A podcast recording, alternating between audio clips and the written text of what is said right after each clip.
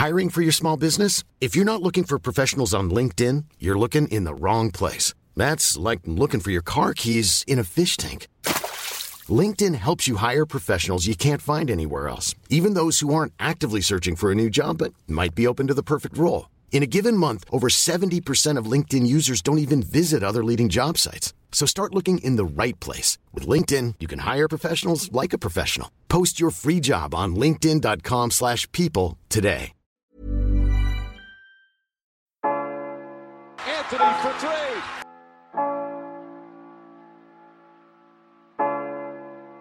Step back. Walker. It's Lillard. He got the shot off.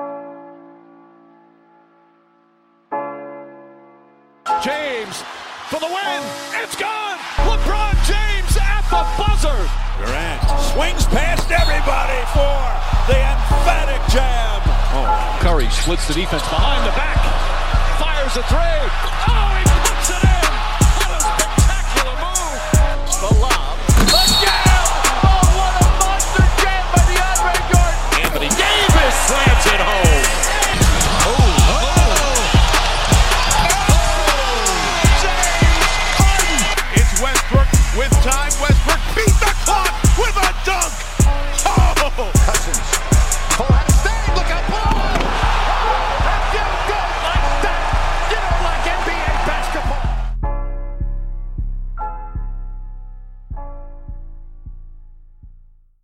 Salut à tous, bienvenue dans l'épisode numéro 46 du podcast Dunk Hebdo. Très heureux de vous retrouver.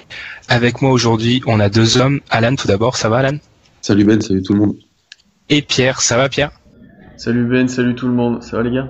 Ça va. Et oui, et oui, la fin de Pierre. D'habitude, je t'introduis en premier et là, je te mets en deuxième. C'était inattendu, hein. C'était volontaire. Alors cette semaine, bah, comme on l'a dit la semaine dernière, on va répondre à vos questions. On a du pain sur la planche, il y en a une grosse vingtaine. On va éviter de faire comme la dernière fois, on a passé presque deux heures, mais on vous promet rien. D'ici là, euh, n'hésitez pas à nous suivre sur les réseaux sociaux, Facebook, Twitter, nos Twitter perso aussi. On va les donner maintenant parce que il y en a qui sont actifs sur les Twitter perso, enfin qui sont surtout moi. at, alors attention, at Benji NBA, je l'ai changé spécialement. Benji NBA, at, alors là c'est P underscore pour Pierre Russell 6, si je me trompe pas, C'est ça. et at Alan Guillou 96, c'est ça? C'est ça. Exactement. Bon, Alan il répond, euh, Alan il est jamais sur Twitter, mais moi genre je parle tout le temps, donc euh, n'hésitez pas. Euh, aussi n'hésitez pas à nous suivre sur Facebook, vous abonner sur SoundCloud, Podcast Addict ou iTunes. Euh, restez jusqu'à la fin de l'émission. Petit teasing parce que là on a une grosse annonce à vous faire euh, pour les, semaines à venir, enfin la semaine à venir plutôt. Et nous, euh, je vais pas perdre plus de temps, on va démarrer après la pause avec les premières questions.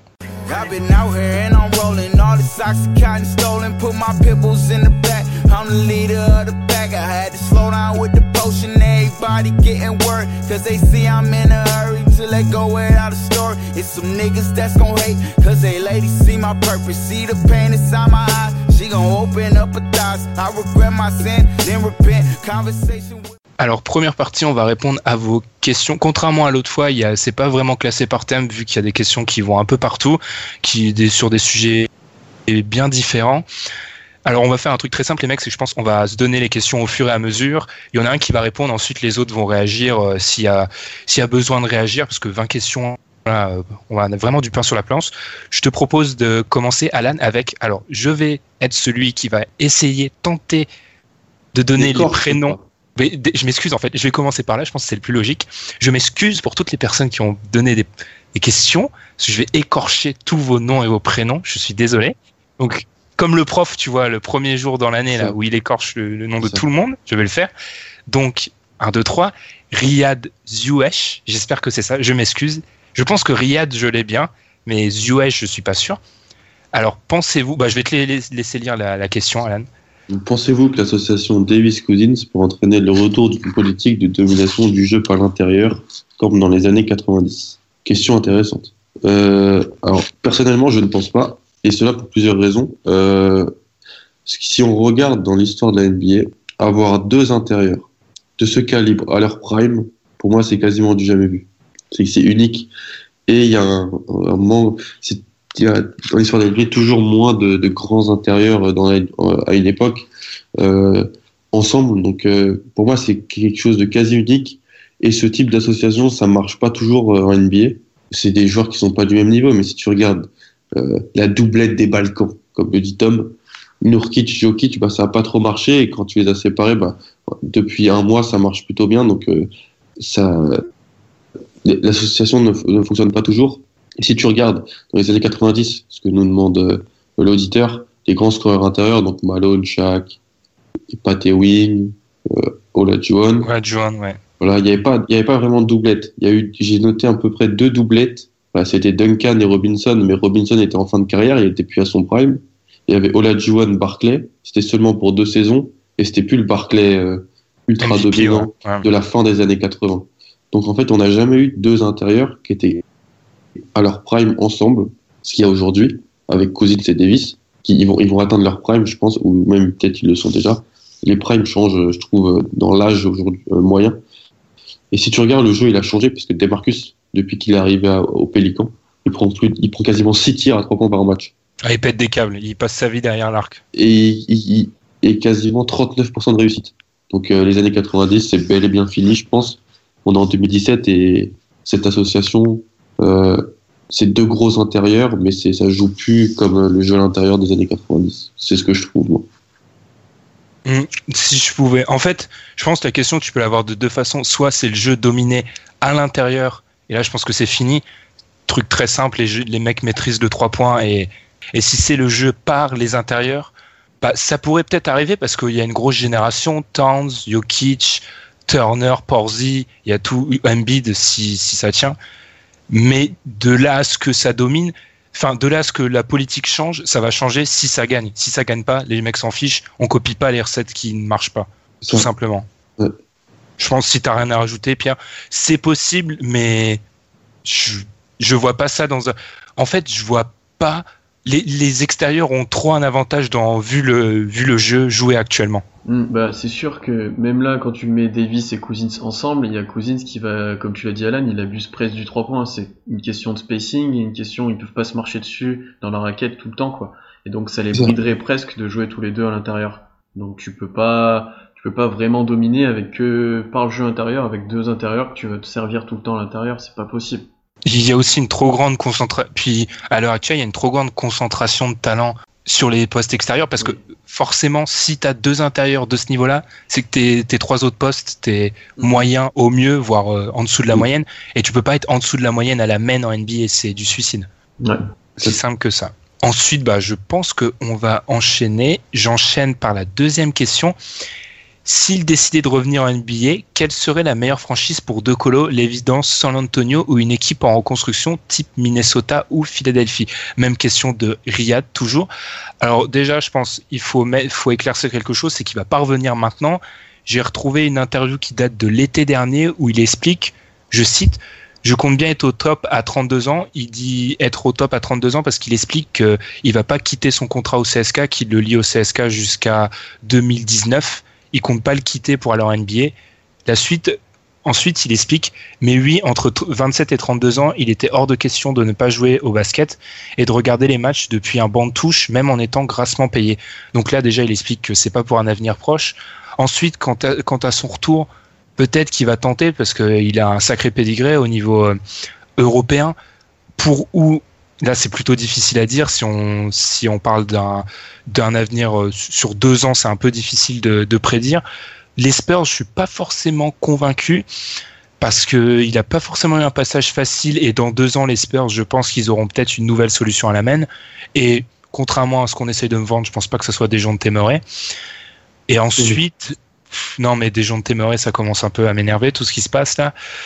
Et ensuite, ouf, je sais pas, mais est-ce qu'il vient, il va retenter la NBA Je pense, mais ça sera plus euh, comme certains joueurs ont fait, des gros joueurs européens, ça sera plus euh, la trentaine passée, euh, peut-être faire un ou deux ans et pas. En tout cas, c'est sûr que là, dans son esprit, il va pas revenir pour cirer le banc et jouer euh, cinq minutes. Ça va clairement pas être euh, l'idée.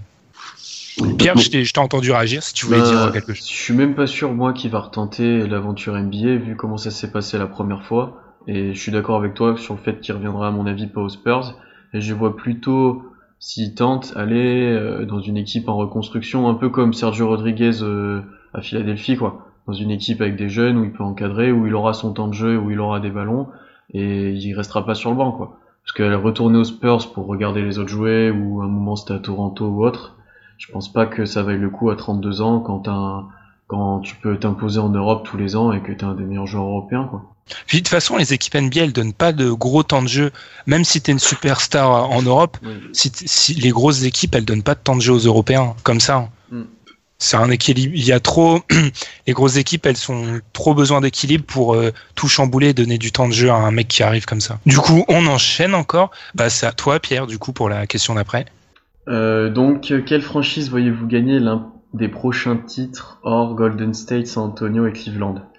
Euh, C'est une question assez compliquée parce que pour l'instant, la NBA elle est surdominée par les Warriors et les Cavs à l'est et c'est dur de se projeter au-delà de 5 ans parce que tant que l'effectif de base de ces deux équipes ne change pas, ils vont être très difficiles à aller chercher, à part peut-être par San Antonio. Et donc voilà, c'est dur d'anticiper un gros trade qui pourrait se passer ou un des free agents qui vont bouger. Mais pour moi, tant que la base euh, de ces deux effectifs ne bouge pas, c'est compliqué d'aller chercher. Après, tu as des prétendants qui pourraient essayer de s'en rapprocher. Il y a peut-être Boston qui ont des bons joueurs et qui ont beaucoup d'assets, ils pourraient essayer de, de faire quelque chose. Mais c'est très difficile à prévoir et pour l'instant, il y a de la marge pour ces trois équipes par rapport aux autres, je pense. Mm. Même le bah, le Bostonien justement, tu es peut-être euh, tu fais partie peut-être de ces contenders, même si moi j'y crois absolument Mhm. pas. Est-ce que tu penses euh, voir une équipe titrée hors euh, Golden State, San Antonio et Cleveland dans un avenir euh, proche Moi, ça va dépendre de la prochaine euh, Free Agency, la prochaine intersaison. Qu'est-ce que va- 2017 2017 2017, ah, 2018 va être important, mais 2017 déjà, qu'est-ce que où les Clippers, ça va se terminer. Que va faire Boston avec son haut choix de draft? Et que va faire Indiana avec Paul George? Ça pour moi, c'est déjà des points qui peuvent te, tu vois, qui peuvent te, te guider Ouais. sur quelque chose. C'est- En 2018, ça va changer aussi parce que les joueurs vont tester le marché. Mais là, ces trois choses-là, donc où va aller Chris Paul s'il part euh, que va faire Boston avec son, son haut dra- choix draft et que va faire Indiana avec Paul George? Là, ça peut changer. Euh, je sais pas. Non, je sais, c'est compliqué. C'est dur à Moi, je prévoir, c'est c'est- vraiment c'est- dur à Moi, prévoir. moi même, même si c'est dur à prévoir, je pense pas. Jusqu'à déjà, jusqu'à moi, je pense, tu penses jusqu'à 2018. Les deux prochains, c'est mort. Les deux prochains, c'est soit Golden State, soit Cleveland. C'est sûr. À part euh, Cataclysme, c'est sûr. Ils sont trop au-dessus. Je mets même les Spurs de côté parce que on tease nos preview playoffs, mais pour moi, les Spurs, c'est comme tous les ans, ils sont, ils sont surcotés. Ensuite, mais même à l'Est, on parle de Boston. Je suis désolé. LeBron James, non, les- il est l'équipe. LeBron James a trop marché sur l'Est. Pour moi, ils ont encore trois ans de marge, les, les Cavs. Facile. Facile, ouais. Bien deux, trois ans où ils sont intouchables à l'Est encore. À part si, bien sûr, euh, un mec euh, de. Et je parle même pas un mec au-dessus du niveau de Paul George, même, vient à Boston. Peut-être là, on peut discuter. Mais non, pour moi, déjà, l'Est est bloqué, je pense. Sauf blessure, bien sûr. Pour ce qui est de l'Ouest, si on part du principe que les Warriors, ça dure jusqu'à 2018, c'est ce qui semble. C'est ce qui semble être le cas. Mm. Je vois pas comment tu les tapes d'ici 2018 aussi. hein. Pour moi, les deux prochains titres, normalement, ils sont bloqués. Ensuite, 2018, ça peut bouger parce que KD aura fini son contrat. Il y a, t- il y a toute la génération PG, Demarcus qui, pourra aller sur le marché. Mais en dehors de ça, pour moi, c'est Cleveland Golden State. euh, il y a vraiment une possibilité pour qu'on se tape quatre fois la même finale de suite. Pour moi, c'est plus que possible. Faut pas, faut pas être prisonnier de ce qui se passe à Cleveland actuellement. hein. Ils vont, vous inquiétez pas, hein, les playoffs vont arriver, ils vont rouler sur tout le monde encore une fois. Ça tease. Ça tease, ouais, ça tease grave, mais je pense que.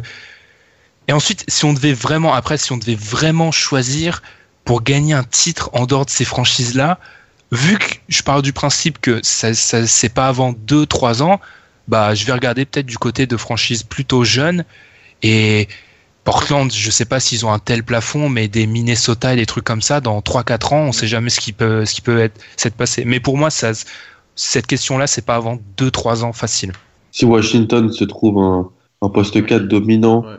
Et qu'ils arrivent à gérer le cas porteur et qu'il y a des blessures à l'Est, pourquoi pas Ouais. Mais autrement, euh, c'est trop, ils sont trop en avance et on a tendance à, il y a d'ailleurs des questions sur ça, je vais pas trop m'avancer, mais on a trop, trop- trop- tendance, je vais y arriver, oulala, on a tendance à trop chercher les petites faiblesses chez les Cavs et les Warriors, mais faut pas se voiler la face. Ils sont au-dessus. Mm. C'est aussi simple que ça. Je vais te laisser du coup enchaîner, Alan. Du coup, là, il, on y va. avait, il y avait une autre partie de la question, Oui, oui, laquelle justement, la ouais. meilleure politique de reconstruction entre Minnesota et Philadelphie? Là, c'est intéressant parce que Philadelphie a beaucoup plus de questions parce qu'il y a des blessures. Embiid, Simmons, ils sont un peu ratés sur euh, ton ami Jalil. Euh, C'est pas moi qui l'ai dit. Hein. C'est pas moi qui l'ai dit. Et euh, les, les Wolves ont une, ils ont une super ossature, donc avec un, un- donc euh, Towns, Wiggins, Zach et un haut pick cette année, on l'oublie parce que on drafté haut cette année. Bon, en même temps, ils ont drafté haut l'année dernière, ça n'a pas trop bien marché avec Dunn. Euh, moi, je dirais quand même euh, les Wolves, mais les Wolves, c'était. en fait, c'est ouais. ouais, pas comme Saminki au, au, au, au 76ers. C'est Cleveland a, a eu le, le, choix numéro 1 on ne sait pas comment. Là, c'est une, chance et ça leur a permis d'échanger Kevin Love contre Wiggins et ensuite de récupérer Towns l'année d'après. Donc c'est un concours de circonstances vraiment euh, très très euh, rare en NBA. Plutôt, enfin j'ai plutôt d'accord. En fait, pour moi, même je sais pas s'il y a vraiment une politique de reconstruction des Wolves. Il y a juste une opportunité. Échanger Love contre euh, Wiggins, tu l'as, bah tu génial. C'est parce que l'équipe savait parfaitement qu'elle allait pas bien loin avec euh, Kevin Love en tant que franchise player. Ils ont saisi l'occasion, cool. Mais je sais pas si on peut vraiment appeler ça une politique de reconstruction vraiment. Parce que si c'est ça, tu l'as fait dater de quand la politique de reconstruction de Minnesota? Pendant toute la période Wolves, euh, Love, ils étaient en reconstruction? Ouais, c'est. Il y en a- il y en a qui vont me dire, bah non, le- vraiment quand ils ont décidé de se reconstruire, c'est quand ils ont balancé Garnett. hein. Donc toute la période Love, ils sont en reconstruction. Ils vont te dire que non, mais ils sont pas, Ils sont pas. ils sont, ils sont pas finis quoi. Hmm. Ouais, ok. Oui, je suis non, mais je, suis- je suis plutôt d'accord. Après, c'est et puis Philadelphie, c'est Philadelphie, c'est une expérience extrême. Je sais pas si on verra ça de sitôt, quoique oui, euh, Inky a des interviews du côté de Sacramento, donc on sait pas. Pourquoi pas Ouais, génial, Mais génial. je je sais pas si on va re- revoir ça de sitôt, mais toute façon, c'est l'avenir des Sixers qui nous, qui nous dira si une équipe va retenter. Si Mm. les Sixers, ça marche vraiment, t'inquiète pas que tout le monde va tenter de faire ça. Mm. Ouais. Même si la NBA a, commence à mettre des petits, des petits moyens en place pour plus que ça se fasse, c'est logique parce que pour le produit NBA, c'est pas très, Mm. c'est pas vendeur une équipe comme ça, mais pour moi, tant qu'il y a une règle, si t'arrives à la détourner et à en profiter, bah, T'arrives à être plus intelligent, euh, Ouais, si t'es Ouais. plus malin que les autres, bah pourquoi te sanctionner c'est ça. Tout simplement. Après, est-ce qu'il y a une meilleure politique Euh, Peut-être Minnesota, c'est sûr que Minnesota échanger sa star et faire table rase et accepter que tente dans une vraie un processus de reconstruction, c'est cool. Mais il faut avoir cette star et c'est pas tout le monde qui l'a parce que à un moment Kevin Love c'était top 5 NBA, hein, je m'en rappelle. hein. Selon selon on expliquait Kevin Love top 5 NBA, donc euh, tout le monde n'a pas un mec qui à un moment on en a parlé comme un top 5 NBA. Sûr. Ensuite, c'est à moi toujours, même si je monopolise la parole. Vous avez rien à ajouter, les mecs, sur. euh, Non, J'étais beaucoup trop précis, c'est ça. c'est ça. Alors, ensuite, dernière question de Riyad. Euh, CP3 versus Fisher, Barclay versus Aslem, Anthony versus euh, Ori. Je pense bien qu'on parle de Carmelo et pas de Joël. Préférez-vous les stars sans titre? Ah, mais du coup, si on parle de stars, on parle peut-être de Joël.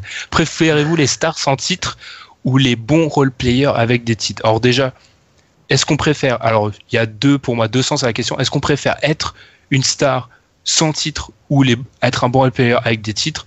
Moi, c'est tout de suite, je suis la star sans titre parce que je préfère être un bon joueur que, je sais pas. Pourtant, et la, Pierre, t'as l'air d'accord avec moi, mais la question, souvent, je la vois, elle apparaît dans plein d'émissions, sur Twitter, euh, sur les réseaux sociaux, dans les articles. Il y a des gens qui choisissent vraiment d'être, euh, je vais pas dire planqué, mais être un role player, mais avoir des titres.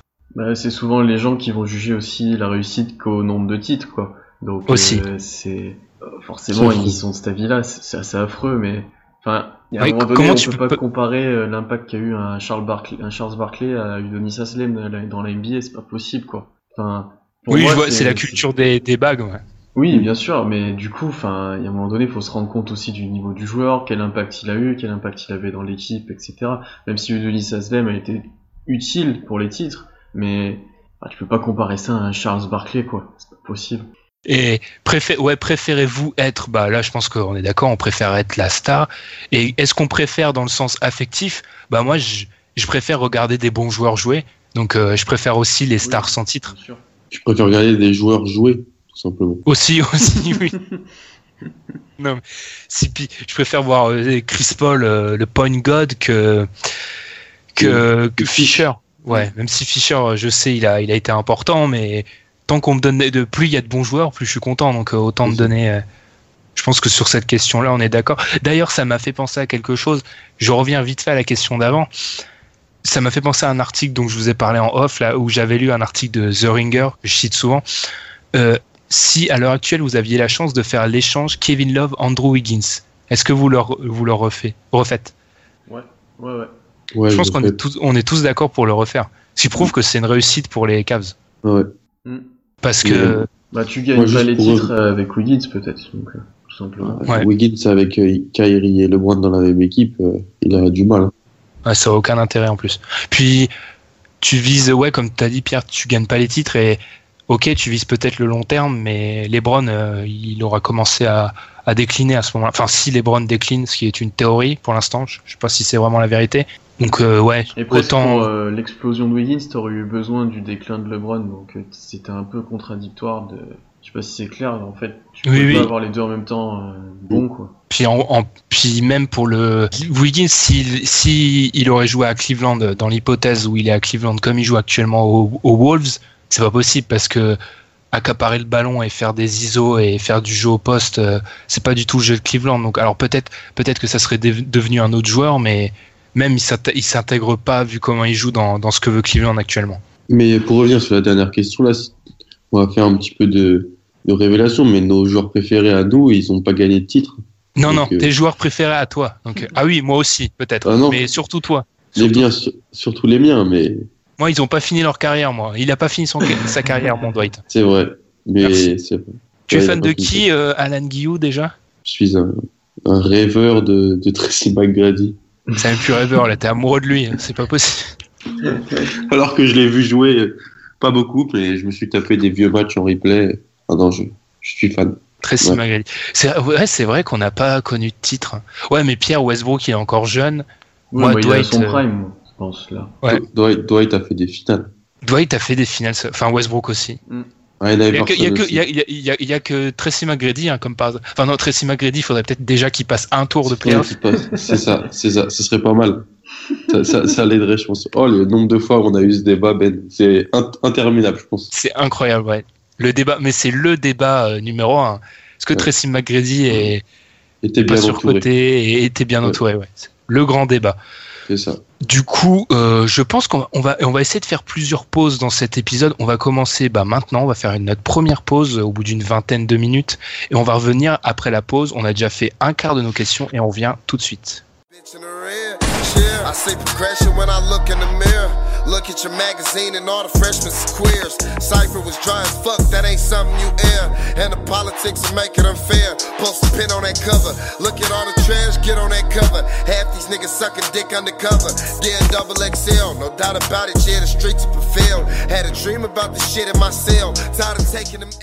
Continue les questions. Alors cette fois, là, je pense qu'au niveau prononciation, je vais sûrement y arriver. Rodriguez Corentin qui nous a demandé. Alors d'abord, bah, c'est à toi, Pierre, pour une question Euh, sur donc, les Européens. Ouais. Quel Européen bientôt à NBA Alors, il peut en avoir beaucoup, donc on va essayer de lister, je pense, euh, on va essayer de voir une petite liste. Donc moi, j'avais déjà pensé aux Français, donc il y avait Edwin Jackson, qui est meilleur marqueur de la Ligue ACB, et qui a deux trois contacts, comme ils en ont parlé l'autre fois sur Bein, il avait visité en interview. Et, euh, Il a fait la Summer League aussi. Ouais. Et qui a un Apparemment, gros il vou- Apparemment, il voudrait pas faire de Summer League cette fois-ci. Il veut un Oui, contrat vraiment. garanti Ouais. avec du temps de jeu et c'est souvent ça d'ailleurs pour les Européens avec de l'expérience, c'est qu'ils veulent du temps de jeu et un contrat plutôt garanti. Mais Edwin Jackson, ça pourrait être un bon profil, gros scoreur, gros joueur, donc euh, ça pourrait être intéressant de l'avoir à Brooklyn. Ensuite, on a déjà parlé de Nando De Colo auparavant. Euh, Il y avait une petite rumeur sur Tom Hurtel, mais ça reste quand même plus compliqué, notamment physiquement. Et après, on a notre ami des Celtics, Gershon Yabusele, qui pourra l'année prochaine commencer Ah. à NBA. De Ah. French Draymond Green. C'est ça. Ne, ne lui mettez pas trop de hype, laissez-le tranquille. Hmm. Même s'il fait des bons matchs en D-League et qu'il a bien joué en Chine, ça reste pas, c'est pas la NBA, quoi. Ouais, C'est The French Draymond Green quand même. Mm. pour l'avoir vu, en- pour l'avoir vu en Summer League, euh, c'est un profil intéressant. Bon, il y a du basket, hein. Et Danny Ainge et Stevens l'adorent. Donc, euh, il, il, il- il- je pense qu'ils veulent lui faire une place euh, plutôt euh, importante dans l'effectif, surtout avec le poste 4 des, des Celtics qui est euh, nul. C'est vrai donc, euh, que il a un poste où tu, il pourra se faire une place, quoi. Voilà, C'est que exactement ça. Parce qu'en plus, Olinik est agent libre. Donc, euh, Olinik est agent libre, Amir Johnson, euh, Tyler Zeller, tout ça. Il- drafté 16e, t'as une place à prendre. Ensuite, eu, Surtout quand euh, c'est ouais. Tyler Zeller. Mm, oui, c'est sûr. Il y a aussi des rumeurs comme quoi Milos Teodosic pourrait peut-être arriver, mais ça aussi, Ah bah, ça- un- Ça c'est fait les- combien de temps, ça Oui, c'est ça, c'est ça. Donc c'est les chants des sirènes. Est-ce qu'il va y succomber un jour? Ça serait assez énorme de le voir en NBA. S'il est dans un bon, un bon collectif où il peut se faire plaisir, euh, on peut avoir deux trois passages assez monstrueux. Je pense qu'il a, il, il a peur du syndrome Spanoulis. Mm, oui. Spanoulis, un an à Houston, euh, ça l'a. Il s'est dit, voilà, c'est pas pour moi, alors que c'était une, c'est une star euh, Europe, européenne, pardon. Mm. Ça peut lui faire peur. Ouais. Puis après, Navarro, pareil. euh, ouais, voilà. Puis après, c'est la, la draft, quoi. Donc après, là, vous y connaissez mieux que moi, j'imagine. Donc, euh, qui- Ouais, je voulais juste rajouter, je pense que maintenant on a l'impression, je pense qu'on voit que si t'es européen, tu vas aller en NBA, soit faut y aller très très tôt, soit je vais pas dire pas du tout, mais c'est tellement deux mondes différents niveau jeu que Mm, mm. À part si t'es un génie du basket, euh, faut pas te, faut pas te risquer hein, à y aller. Là, il y a, il y a Bogdanovic, il est un peu entre les deux. hein. Ouais. C'est Le Parce Serbe. récemment qu'ils y sont allés des gros joueurs. Il y a qui qui a vraiment réussi, qui sont arrivés tard dans leur carrière, et qui ont vraiment réussi. Il y en a Il pas a vraiment. beaucoup- Il y en a pas beaucoup. Je te dis, Navarro, ça l'a pas fait. Spanoulis, ça l'a pas fait. C'est c'est chaud, hein. C'est pas comme chez les femmes où tu peux tu peux faire où elles font Il y a, la. Mi- il y a Mirotic, la transition. Mirotic. encore, Ouais. Alors qu'il avait eu un contrat, il avait un contrat mirobolant pour un mec qui venait des Mm. de d'Europe et voilà, ça Mm. marche pas. Niveau autrement niveau draft, je vais laisser Alan commencer parce qu'il y a un géant de de l'Arizona Ouais, Laurie Markkanen. Ouais, Laurie Markkanen. qui est un euh, homme. hein. Il s'appelle Laurie, mais Voilà, c'est un homme. C'est un, grand monsieur. chante C'est pas. un grand il chante monsieur. pas. Il chante pas. C'est un grand monsieur qui tire à trois points. Mais il y a l'affiche sur le site. C'est vrai, oui. Euh, Autopromotion, ouais. C'est un, vrai, c'est un grand, il a du basket et il a un, un shoot à trois points très intéressant. Non, il va partir dans les, il va partir haut à la draft.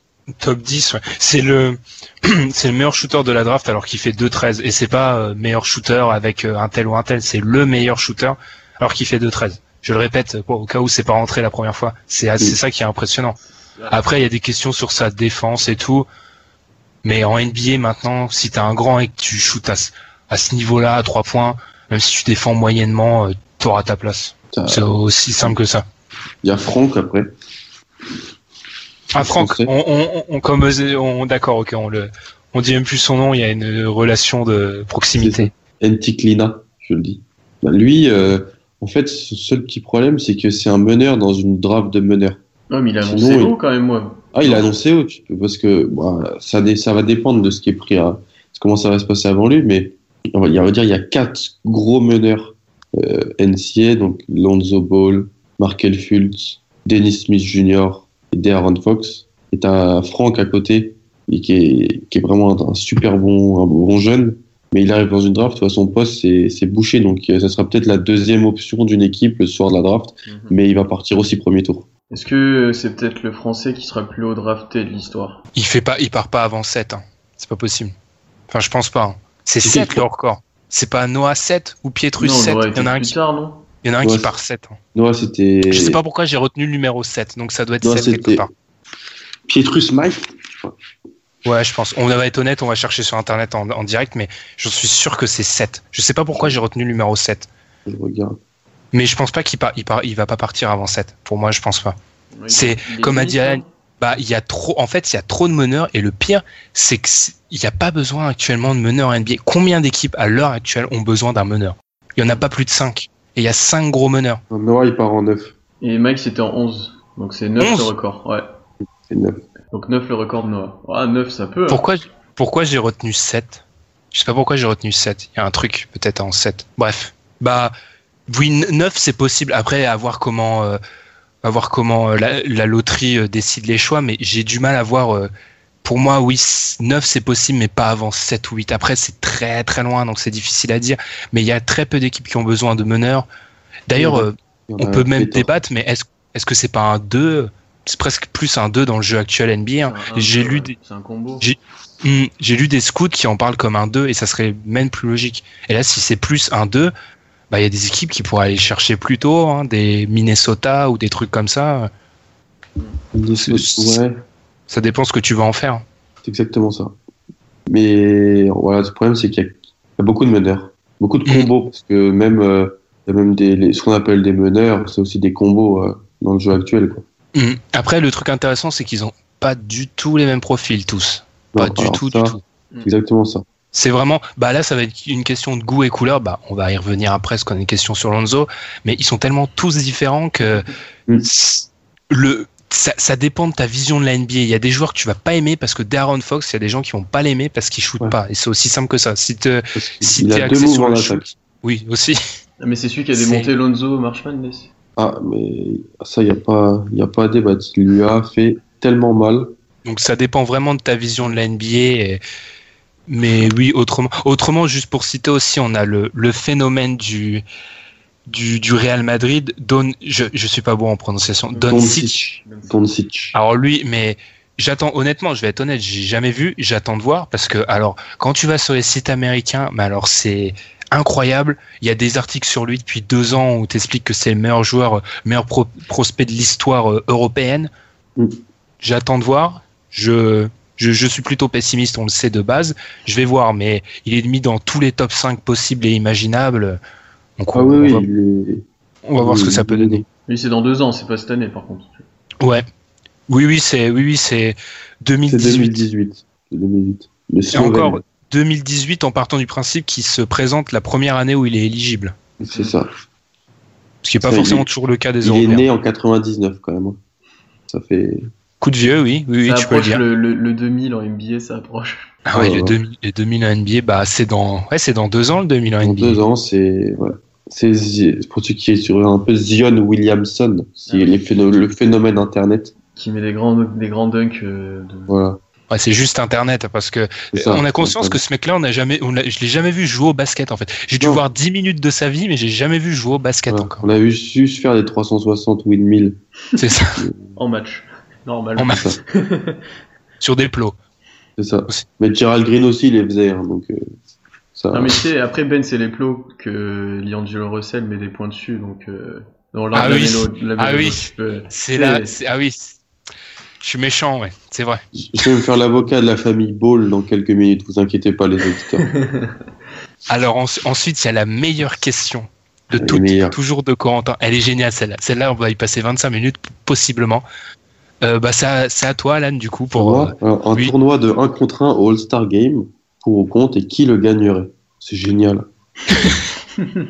Génial. Moi, je suis pour. Faire une, une- des nouvelles choses au All-Star Game, un petit tournoi comme ça. Même un, un, un contre 1 ou alors, euh, si les gens sont frileux, un 3 contre 3 encore. Ouais, bon, Même un 3-3, ça serait intéressant. voilà, un 3-3 avec Ah, un j'y avais pas pensé. Bah du coup, je vais faire mon équipe de 3-3 là dans ma avec tête. un, avec, moi aussi je l'ai fait un meneur, un ailier, un pivot, on dit, vois, Mm. quelque chose comme ça. Ouais. Un 3-3 c'est sympa. Qui pour, alors pour le 1 contre 1, qui pour le gagner? Bah, Moi KD, parce Ouais, que, KD, en fait, euh, si tu étais trop près de lui, il va driver, il va te mettre un dunk, et si t'es trop loin, il va te sanctionner. Donc euh, après Curry, Kyrie, et j'ai une petite idée, euh, petit concept pour les faire un contrat entre Jamal Crawford et Jordan Crawford. C'est génial ça. Bah, c'est le paradis pour eux, ils ont pas à faire de passe. Euh, C'est absolument génial. voilà. Et par contre, moi j'ai la question.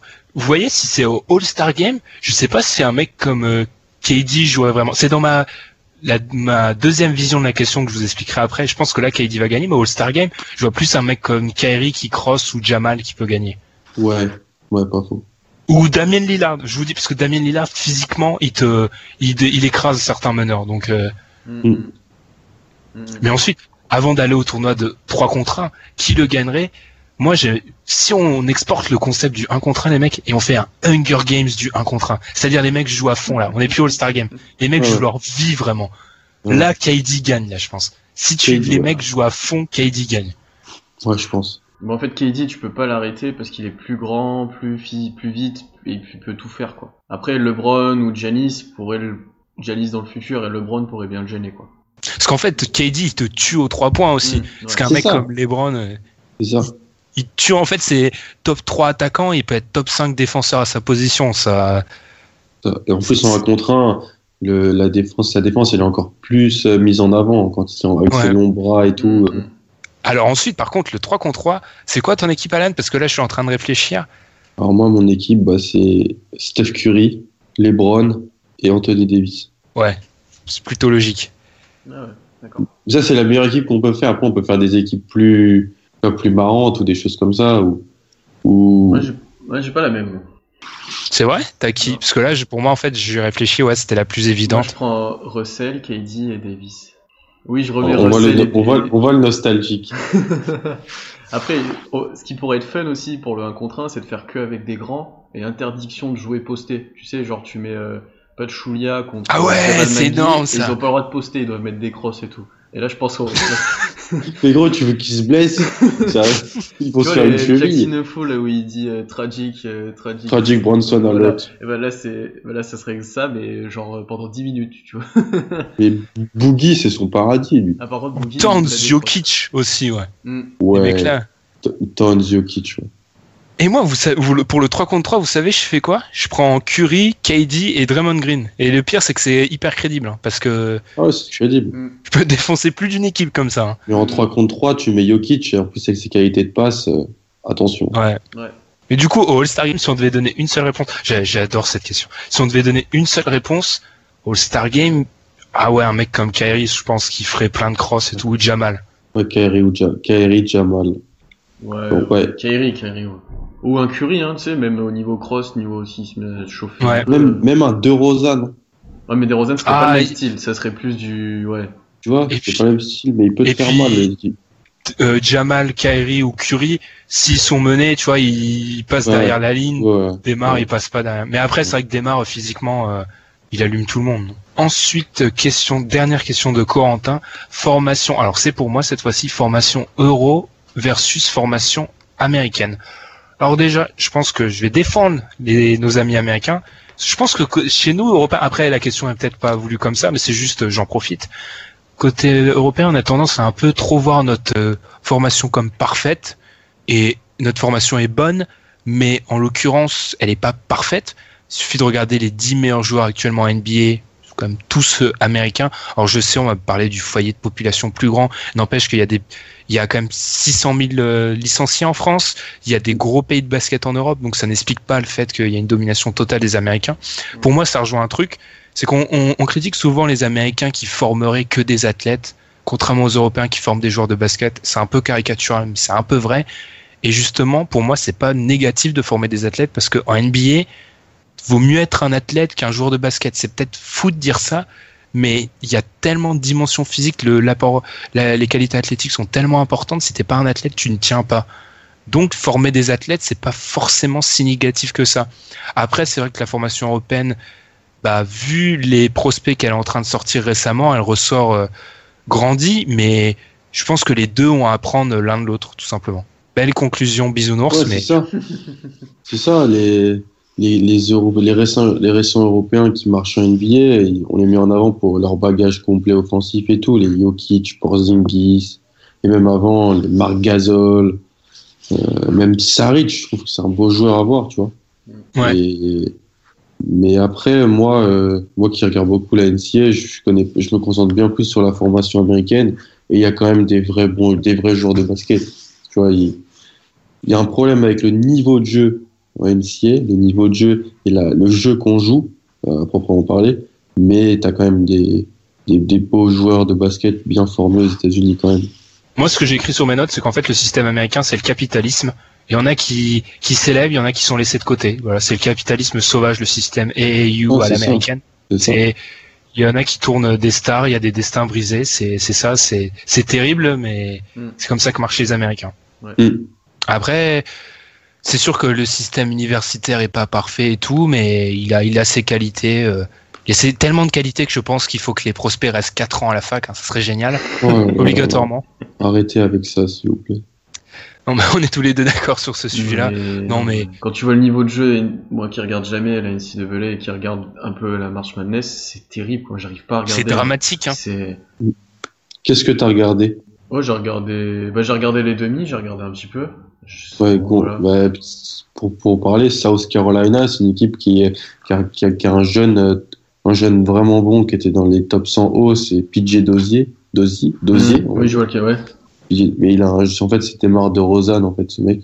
Mais euh, en fait, le jeu, mais c'est les années 80, quoi.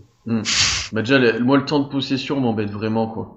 Parce que ça, ça tu perds la spontanéité du truc. T'as Ah oui, le temps de et remettre encore, en ils l'ont, ils- fois, encore, ils l'ont, puis- ils l'ont baissé, hein. Ils l'ont baissé. Hein. Mm. C'est à 30 maintenant. Mais c'est pour ça, c'est pour ça quand les rookies arrivent en NBA, la première chose qu'ils disent c'est ça joue vite, c'est incroyable. C'est tous les ans les premières déclarations des rookies c'est oulala la vitesse de jeu c'est c'est un autre monde. Ah, Euh, tout forcément, simplement. forcément. Ouais. Non, après, je suis d'accord avec vous. Moi, notamment, euh, de toute façon, on part du. Il y avait un constat, peut-être un peu moins maintenant, mais qui était que les, la formation US, ça te formait des athlètes, et on, on aimait les Européens parce qu'ils étaient bons dans la lecture de jeu, dans les fondamentaux, dans, dans le bagage offensif, comme tu l'as dit, Alan. Et c'est peut-être un peu moins le cas parce qu'il y a des Américains qui sont largement capables d'être formés correctement, mais c'est aussi Oui. peut-être parce que le niveau, euh, quand t'as un joueur qui a fait, qui a joué en n'importe quel championnat pro d'Europe, c'est peut-être un peu mieux que les NCAA quand même, quoi. Et qui sont peut-être un peu plus prêts à ce niveau-là. Et que les Américains explosent plus tard, sachant qu'ils ont plus d'impact physique. Et Mhm. c'est c'est vrai qu'encore en Europe, on- ouais. Ça te- Ouais, non, tu as raison, mais tu vois qu'Anthony Towns, il a rien à envoyer, envier. Ah hein. oui, mais oui, pourtant, il a joué avec Calipari. Hein. Oui, mais complètement. Oui, oui, bien sûr. Bien sûr. C'est pour ça que je dis que c'est moins le cas maintenant. hein, là. Moi, j'ai moins Mm. l'impression. Et qu'on, Ouais, c'est en Europe, Euro- peut-être moins la, le, le focus sur le physique pur, quoi. Voilà, c'est ça. Les Européens qui ont joué en Espagne, par contre, tu vois, ils ont quelque chose quand même quand ils arrivent. Ah, parce que ça, joue en, oui. ça joue en Espagne. Ouais, c'est c'est un pour vrai ça, boss. quoi. Voilà, ou en Turquie, Mm. tu vois, c'est. Quand C'est t'as joué l'Euroleague avant d'aller en NBA, c'est que déjà que t'as, Voilà, t'as c'est un ça. bagage, quoi.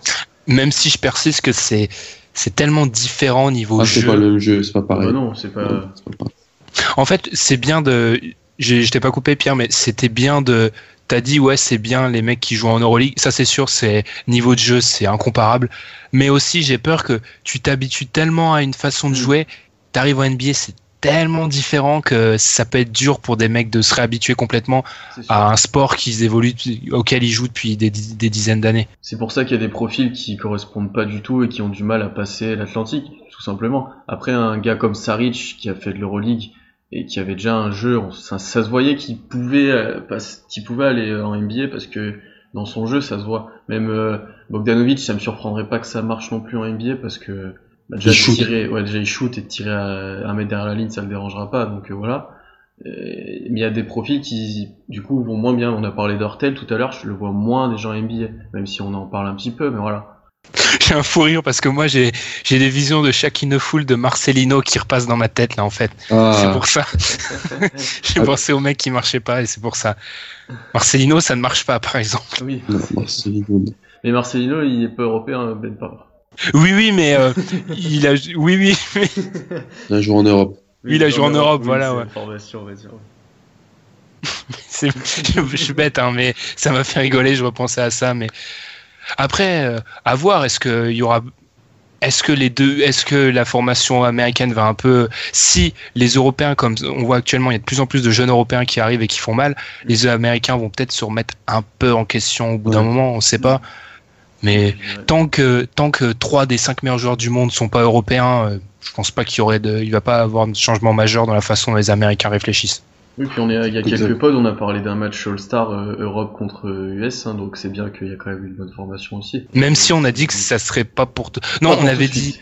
On avait Ouais, dit, et surtout, euh, je crois aussi qu'on a peut-être dit États-Unis contre reste du monde, ou peut-être non, oui, je me trompe. Oui, peut-être. Oui, je pense. Oui, ça devait être ça. Ouais, parce que oui, parce qu'on parle souvent des la les, les prospects non américains en critiquant la formation américaine. Et moi, quand j'entends ça, ça me fait toujours marrer parce que Ben Simmons, c'est un pur produit de la formation euh, à l'américaine. Pareil pour euh, Embiid, c'est des mecs qui, c'est des, eux, c'est de la formation américaine en fait. Mm. C'est encore les Américains, ça. C'est ça. Même les, les Canadiens, c'est ils- ils- c'est le même système que les Américains. Donc euh, Ah, pareil. Wiggins, ça. les Jamal Murray, etc. Jamal c'est- Murray, ouais. c'est le même système. Donc euh, Mm. peut-être que les Américains là, plutôt faudrait limite la question c'est formation nord-américaine ou ou européenne, mais je pense qu'on a on a plutôt bien répondu. C'est à, à toi Pierre du coup. Alors, euh, ah, c'est une question de, de Moss qui a fait le podcast avec nous. Sylvain, ouais, qu'on salue. On, on le salue, ouais. Et donc, c'est quel vétéran encore sous contrat l'an prochain devrait prendre sa retraite parce qu'il n'a plus d'utilité? Euh, Ça, je pense Ah. qu'il y en, a, il y en a une petite liste et ça peut être assez drôle de les chercher. Moi, j'en avais surtout dégagé deux. Donc, il y a Paul Pierce et je pense qu'on l'a tous. Non, mais Paul Pierce, on le sait en fait. Paul Oui, Pierce, c'est acquis, quoi. C'est... Là, on va parler de gens qui, peut-être, dans leur tête, se disent non. C'est en- encore. Après, moi, j'avais trouvé- encore possible. Après, il a dit euh, qu'il y avait plus de contrat la saison prochaine, c'est ça? Oui, encore sous contrat l'an prochain, parce qu'il y en a qui vont arrêter, qui ont la fin de leur contrat. Ah, j'ai- j'ai- oh là là, j'ai zappé cette cette partie de la question. Hmm. J'avoue. Mm. Je vais Et vérifier donc vite. moi, j'avais à ce niveau-là, j'avais trouvé euh, Mike Miller, qui joue encore à Denver, que je ne savais même pas Ah, d'ailleurs. Mike Miller. quoi. Mais il y a- la deuxième option avec Tracy McGrady, c'était ça, non elle- Mais je suis désolé, c'est la vérité. C'était sa deuxième. Il a été rookie de l'année, Mike Miller. C'était la deuxième. C'était le lieutenant. En fait, le lieutenant de Timac, ça devait être Grand Île, mais sa santé était mauvaise en Floride. Non, parce qu'il a compris qu'il avait aucun avenir. C'est pour ça avec. euh, Donc oui, Mike Miller, moi j'ai, qui joue 5 minutes par match, euh, qui a joué 17 matchs avec 5 Il minutes. joue que dans le garbage time. il est- enfin, c'est terrible. Après, en ce qui avait plus de contrat l'année prochaine, j'avais Liu Holding, José Calderon et Udonis Haslem, qui jouent encore. Eh, J'en ai d'autres, moi, c'est marrant. Lou Holding, il est encore sous contrat l'année prochaine. hein. Attends, il a oui, Liu 3 ans de oui, contrat Holding, encore, non. Ouais. Oui, il a signé l'été dernier un gros contrat avec les, les Lakers. Moi, j'ai Jason Terry, moi. Ah, moi aussi. Ah. Parce que Il est le- plus le- sous contrat l'année Parce prochaine. qu'en fait, Mais- le jet, le jet, il est plus, il vole plus. Parce que pour, quand, Jason- même quand Jason Terry, il a du mal à mettre des tirs, mais alors pour moi, c'est fini. Et puis il y a Meta, parce que Meta, Ben, t'as une stat qui est géniale. plus C'est de- tordant de rire. C'est tordant de rire. Cette année, Meta World Peace a réussi 6 tirs. Ouais. Cette année, Meta World Peace a pris 13 fautes. Mais c'est génial. Tu te rends compte, le mec? Deux fois plus, hein. Deux fois plus, c'est génial. Non, mais. Ouais, je sais pas. là. En plus, c'est Meta World Peace, quoi. Tu peux même pas dire c'est pour les, les gamins dans le vestiaire. Parce que non, c'est Ron Artest. C'est pas les gamins dans le vestiaire, Ron Artest. C'est le mec qui s'est battu au palace et tout, quoi. il va pas aider les, les jeunes lui. Mais je pense que oui. après niveau vétéran vraiment euh, je vais pas me tirer je vais pas m'attirer des des ennemis mais pour moi un mec comme Dirk, il devrait y penser pour éviter de faire l'année de trop parce que Ah, ça c'est l'année de trop de Dirk. Ça c'est Elle, un elle thème approche, récurrent mais elle approche euh, grandement les trop de Dirk. bah je suis désolé pour moi par exemple un mec comme Duncan, il a fait l'année de trop l'année dernière. C'était limite. En- en playoff, ça faisait- ouais. En playoff, ça En faisait- playoff ça faisait alors que c'est un- une, une légende comme ça, ça faisait de la peine quoi qu'il soit Merci le Thunder encore une fois, hein. mais mais oui ça faisait de la peine. Après oui moi Meta j'ai les mêmes Callan, Meta, Jason Terry et et Paul Pierce parce que Paul Pierce c'est absolument plus possible à, Paul Pierce, actuelle. viens, viens, viens dans les tribunes du Titi Garden, voilà. Mm. Arrête, gros. Arrête. Surtout surtout pour faire il a même pas une chance de titre à l'heure actuelle. Non, C'est ça le pire. Peut-être qu'il s'imaginait ça avant la saison mais Déjà, Paul Pierce, à partir du moment où il est parti de Boston, c'est. enfin, c'est un peu une longue descente aux, en- aux enfers. Brooklyn, Washington. En Washington, ça, ça allait encore. Il a, en playoff, il a été plutôt euh, intéressant. Mais ah oui, Paul Pierce- Paul. Pierce, c'est Boston. Paul Pierce, c'est Boston. C'est... Ce qui est, ce qui est intéressant, les mecs, là, c'est qu'on a cité, on a cité quatre des six joueurs les plus vieux de la NBA. Oui, il y a Vince Carter. Et oui, on n'a pas cité les deux plus vieux. C'est Carter et Ginobili qui sont nés en 77, comme Terry et Pierce. Mm. Du coup, Carter, Carter, moi, je pense qu'il peut encore, hein, ce qui est fou. Carter, hein, il quand peut tu- encore. hein. Vince, Ouais. il peut jouer encore. Mais Vince, voilà, lui, Vince, il devrait aller dans une. S'il lui fait un an encore, il devrait aller dans une top équipe. Ouais, il, ouais, il va aux Warriors, aux Cavs, et puis voilà, Voilà. il, il se range. Exact- Exactement. Il, Et- serait utile, il serait utile en plus dans n'importe quelle équipe. Exactement. Mais oui, mais c'est incroyable, et qui le mec tape encore des, des 3-6 des fois. C'est Non, mais c'est complètement ouf, ça. C'est. Il est pas, il est pas comme nous. Puis après, ouais, Manu, c'est un peu pareil. Hein. Il est Ginobili, il est encore capable d'apporter. Et de toute façon, dans le système Spurs, il s'est fait aussi pour lui, donc il est, il, peut- il est encore capable de jouer dedans. hein. Après, beaucoup de par rapport à Belly, je, je pense que les playoffs, ça va compter. Si en playoffs, euh, il est peut-être un peu en difficulté, peut-être qu'il va réfléchir. Mais autrement, oui, Gino. Mais il y a une déclaration récente de Popovic où il explique que Gino Billy va le faire jouer encore plein d'années, mais il va s'adapter euh, au niveau du rôle et tout. Possible. Hein. Mm. Après, euh, faire attention. Moi, ce que j'ai vraiment peur avec ces joueurs-là, c'est qu'il y ait l'année de trop et que ça ternisse la légende. Mm. C'est vraiment ça qui, c'est vraiment ça qui, qui me fait vraiment peur. Du coup, on va peut-être conclure cette deuxième partie. On a été un peu plus long, mais d'un côté, la question du 1 contre 1 était tellement euh, ma- exceptionnelle et importante qu'on était obligé de revenir longuement dessus. Et on se retrouve après la pause pour la suite de, de vos questions. They tryna copy the way. Too many chain like a slave. Rich forever getting paid. Money machine might No, break. wait, they tryna copy the style. Watch out, jump in the crowd. Reef on my chain, boy, how? 30 on me, swear to God, burn you Hold down. up, they tryna copy the way. Rich forever getting paid. Broke rappers and they feeling they hate. Real diamonds Wait. on me, buying them straight. Look, all these rappers turning fool. Troisième partie avec une question, c'est à toi Alan, de Florent, qui était présent pendant l'épisode de Noël. On le salue. Alors, question, le GM de Portland, donc euh, Olshay, auteur du coup de poker de la saison. Alors, je pense que c'est comme euh, tout à l'heure, on a parlé d'un concours de circonstances pour les Wolves avec euh, leur reconstruction. Là, c'est pareil. C'est vrai que c'est depuis, c'est un super trade. euh, parce que si tu regardes simplement les stats de, de Youssouf, non, on parle bien sûr du, trade de Youssouf Nurkic contre Mason Plumlee euh, et un premier euh, tour de draft, ça, paraît quand même extrêmement déséquilibré. En fait, c'est juste que bah, il lui a vendu un faux joueur. On peut dire Mason Plumlee, un des gens, je pense, les plus surestimés de la ligue. C'est parce que son, son, son, son activité et ses qualités de passe, en fait, c'est moyen. En défense, il est absent. Euh, en échange, il, voilà, c'était le pari de relancer un Nurkic qui avait fait un début d'année à Denver vraiment très compliqué. Et euh, si tu regardes tout simplement les stats, bah oui, c'est le, coup de poker de la saison qui a bien marché, il, a doublé sa moyenne de points et de rebonds tout simplement. Il a fait des gros gros matchs ces derniers temps. Bon là, il s'est blessé, c'est un peu la tuile, mais euh, il apporte, oui, il apporte en complément du duo explosif du bas dans le bas court, quoi, Lillard McCollum. Et en plus, il récupère un, un tour de draft, un, un premier tour pour l'an prochain, ce qui fera deux premiers tours aux Blazers, qui est qui est quand même un effectif en manque de talent. Et avec euh, ces avec ces, ces, ces pics, tu peux essayer de trouver des joueurs talentueux euh, et ou, ou même de faire des paris. Donc euh, Surtout quand Sur très, ils ont, ils sont, ils ont très très peu de marge, euh, merci, grâce au contrat de Evan Evan Turner. Turner. Merci. Donc voilà, je pense que si tu as des choses à dire, Pierre, voilà, en fait, je pense que c'est pas totalement fait exprès, mais ça apparaît comme vraiment le meilleur move de la deadline pour une équipe. hein. Ouais, Mhm. c'est- vrai que c'était assez inattendu, qu'on s'y attendait pas trop et qu'on avait, enfin, on s'attendait, on savait pas trop à quoi s'attendre de Nurkic à Portland. Et en fait, il fait tout ce que faisait Plumlee en mieux, quoi. Et, et de toute façon, quand tu vois après le trade, les trajectoires des deux équipes, elles se sont inversées. Denver est redescendu et Portland est remonté. Et je pense que c'est pas anodin l'impact de, que Nurkic a eu là-dessus. Notamment, il, bah, il a démonté Denver de, quand les deux équipes se sont jouées. Hein. Donc, euh, c'est une vraie bonne pioche qu'ils ont eue et je pense qu'ils sont même surpris en bien de ils s'attendaient peut-être pas à ce point-là quoi je pense Mais très clairement, quand on regarde, euh, je suis allé voir moi les réactions du coup quand euh, vis-à-vis du trade et par exemple c'est Sports Illustrated, un article de Ben Golliver, euh, célèbre journaliste NBA, qui donne la note de C+ aux Blazers pour ce trade.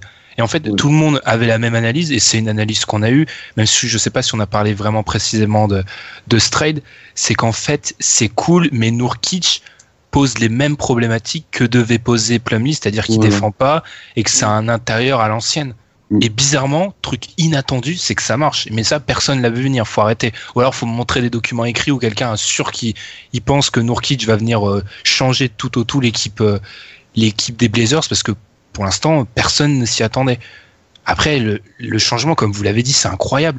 Depuis l'arrivée de Nurkic, c'est la douzième défense NBA. On parle des Blazers, hein, des mecs qui des défendaient pas au début de saison. Et qui prenait des 120 points toutes les nuits. ils sont dixième sur le mois de mars. Ils sont même huitième, je crois. C'est une des rares équipes sur le mois de mars qui est top 10 attaque, top 10 défense. Mais c'est surtout qu'avec ce trade, on, on mettait plus en avant l'idée que ça pouvait profiter à Denver et que ça donnerait vraiment tout, ça donnait vraiment toutes les clés à Jokic. Ouais. Mm. Et que Nurkic, est- ouais, ouais, Nurkic, ça se passait pompe. pas bien. Donc, euh, Voilà, qui lui pompait de l'air, euh, et voilà, et que ça marchait pas parce qu'en début de saison, ils- les deux startaient ensemble. Ce qui était, euh, c'était C'était une idée, mais Ouais. une idée de, abyssale. Après, pour ce qui est en soi, là, on a parlé du fait que personne s'y attendait. Mais pour revenir à la question, est-ce que c'est le coup de poker de la saison? Bah, vu qu'il n'y a pas eu de trade retentissant, à part risque. Ouais. En fait, là, c'est d'habitude, on parle, les Américains parlent de high risk, high, wi- high reward. Enfin, un grand, grand. Ouais, c'est low risk, low reward. Ouais, oh, ouais, là, là, il a très peu de risques et Mm. ça marche. Après, à voir si c'est pas un peu une parenthèse enchantée et que dès l'année prochaine, euh, ça marche un peu moins bien, c'est ce Ah, qui est possible. quand même, euh, quand euh, Vlad Divac te dit qu'il avait une meilleure offre euh, qu'il a refusée, euh, au Boogie, tu te dis que les Pélicans ont quand même fait quelque chose de, Oui, de très bon quand même. hein. En fait, les Pelicans, c'est le meilleur coup de l'année et le coup de poker, c'est bien pour les Blazers, je ouais, pense. C'est ça, ouais. Un pari. Le coup de poker, c'est un pari. En fait. Ouais. Et d'ailleurs, même euh, l'idée tentée, euh, parce que du coup, beaucoup de, enfin, beaucoup d'analystes expliquaient que c'est bien beau, mais ça s'annule presque les deux. Donc, quel est l'intérêt de le ramener, à part de se délester du contrat de, de Plumlee? Bah, du coup, il y a une vraie différence. Et comme tu as dit, Plumlee, c'est pas un, Enfin, il a pas, il prouve rien à Denver. Après, l'autre problème qui se pose, c'est que si Nurkic continue à bien jouer comme ça, il est toujours sous contrat rookie. Il faudra un Ouais. le signer à un moment. L'année prochaine. Et ça peut être un gros problème parce que, comme on l'a dit, ils ont pas de marge parce qu'ils donnent, euh, ils donnent 17 millions euh, l'année à Evan Turner. C'est la draft. euh, je, vous, je vous douze. avais déjà dit que c'était une bonne idée, ça, ou je Bah, sais tu pas si tu, tu l'as, souvent répété, c'est un des points du podcast. D'accord. Mais ouais, c'est la même année que, que Wiggins. C'est en fait drafté avec euh, Harris et échangé contre McDermott. Euh, Quand même Mm. extrêmement intelligent. euh, et donc, oui, ça va falloir le payer l'année prochaine. Mais en, ter- en termes de, en termes de coup de, coup de maître, hein, on doit pas être bien loin du, du meilleur, je pense. hein. Ensuite, alors longue question, c'est pour moi c'est Madian. Je pense que je pense que je l'avais bien dit l'autre fois. Je crois que Madian m'avait dit sur Twitter que je l'avais bien dit, donc je pense que j'ai bon.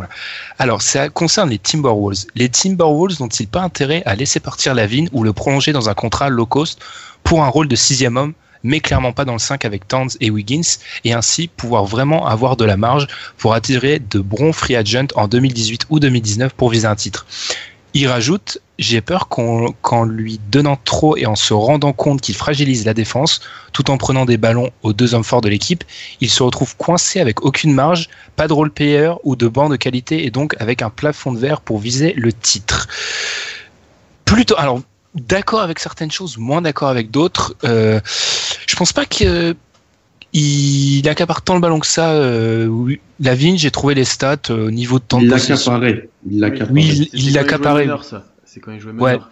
Depuis qu'il joue deux, c'est pas trop le cas. On regarde ses temps de possession, ça équivaut à Wiggins et à Towns.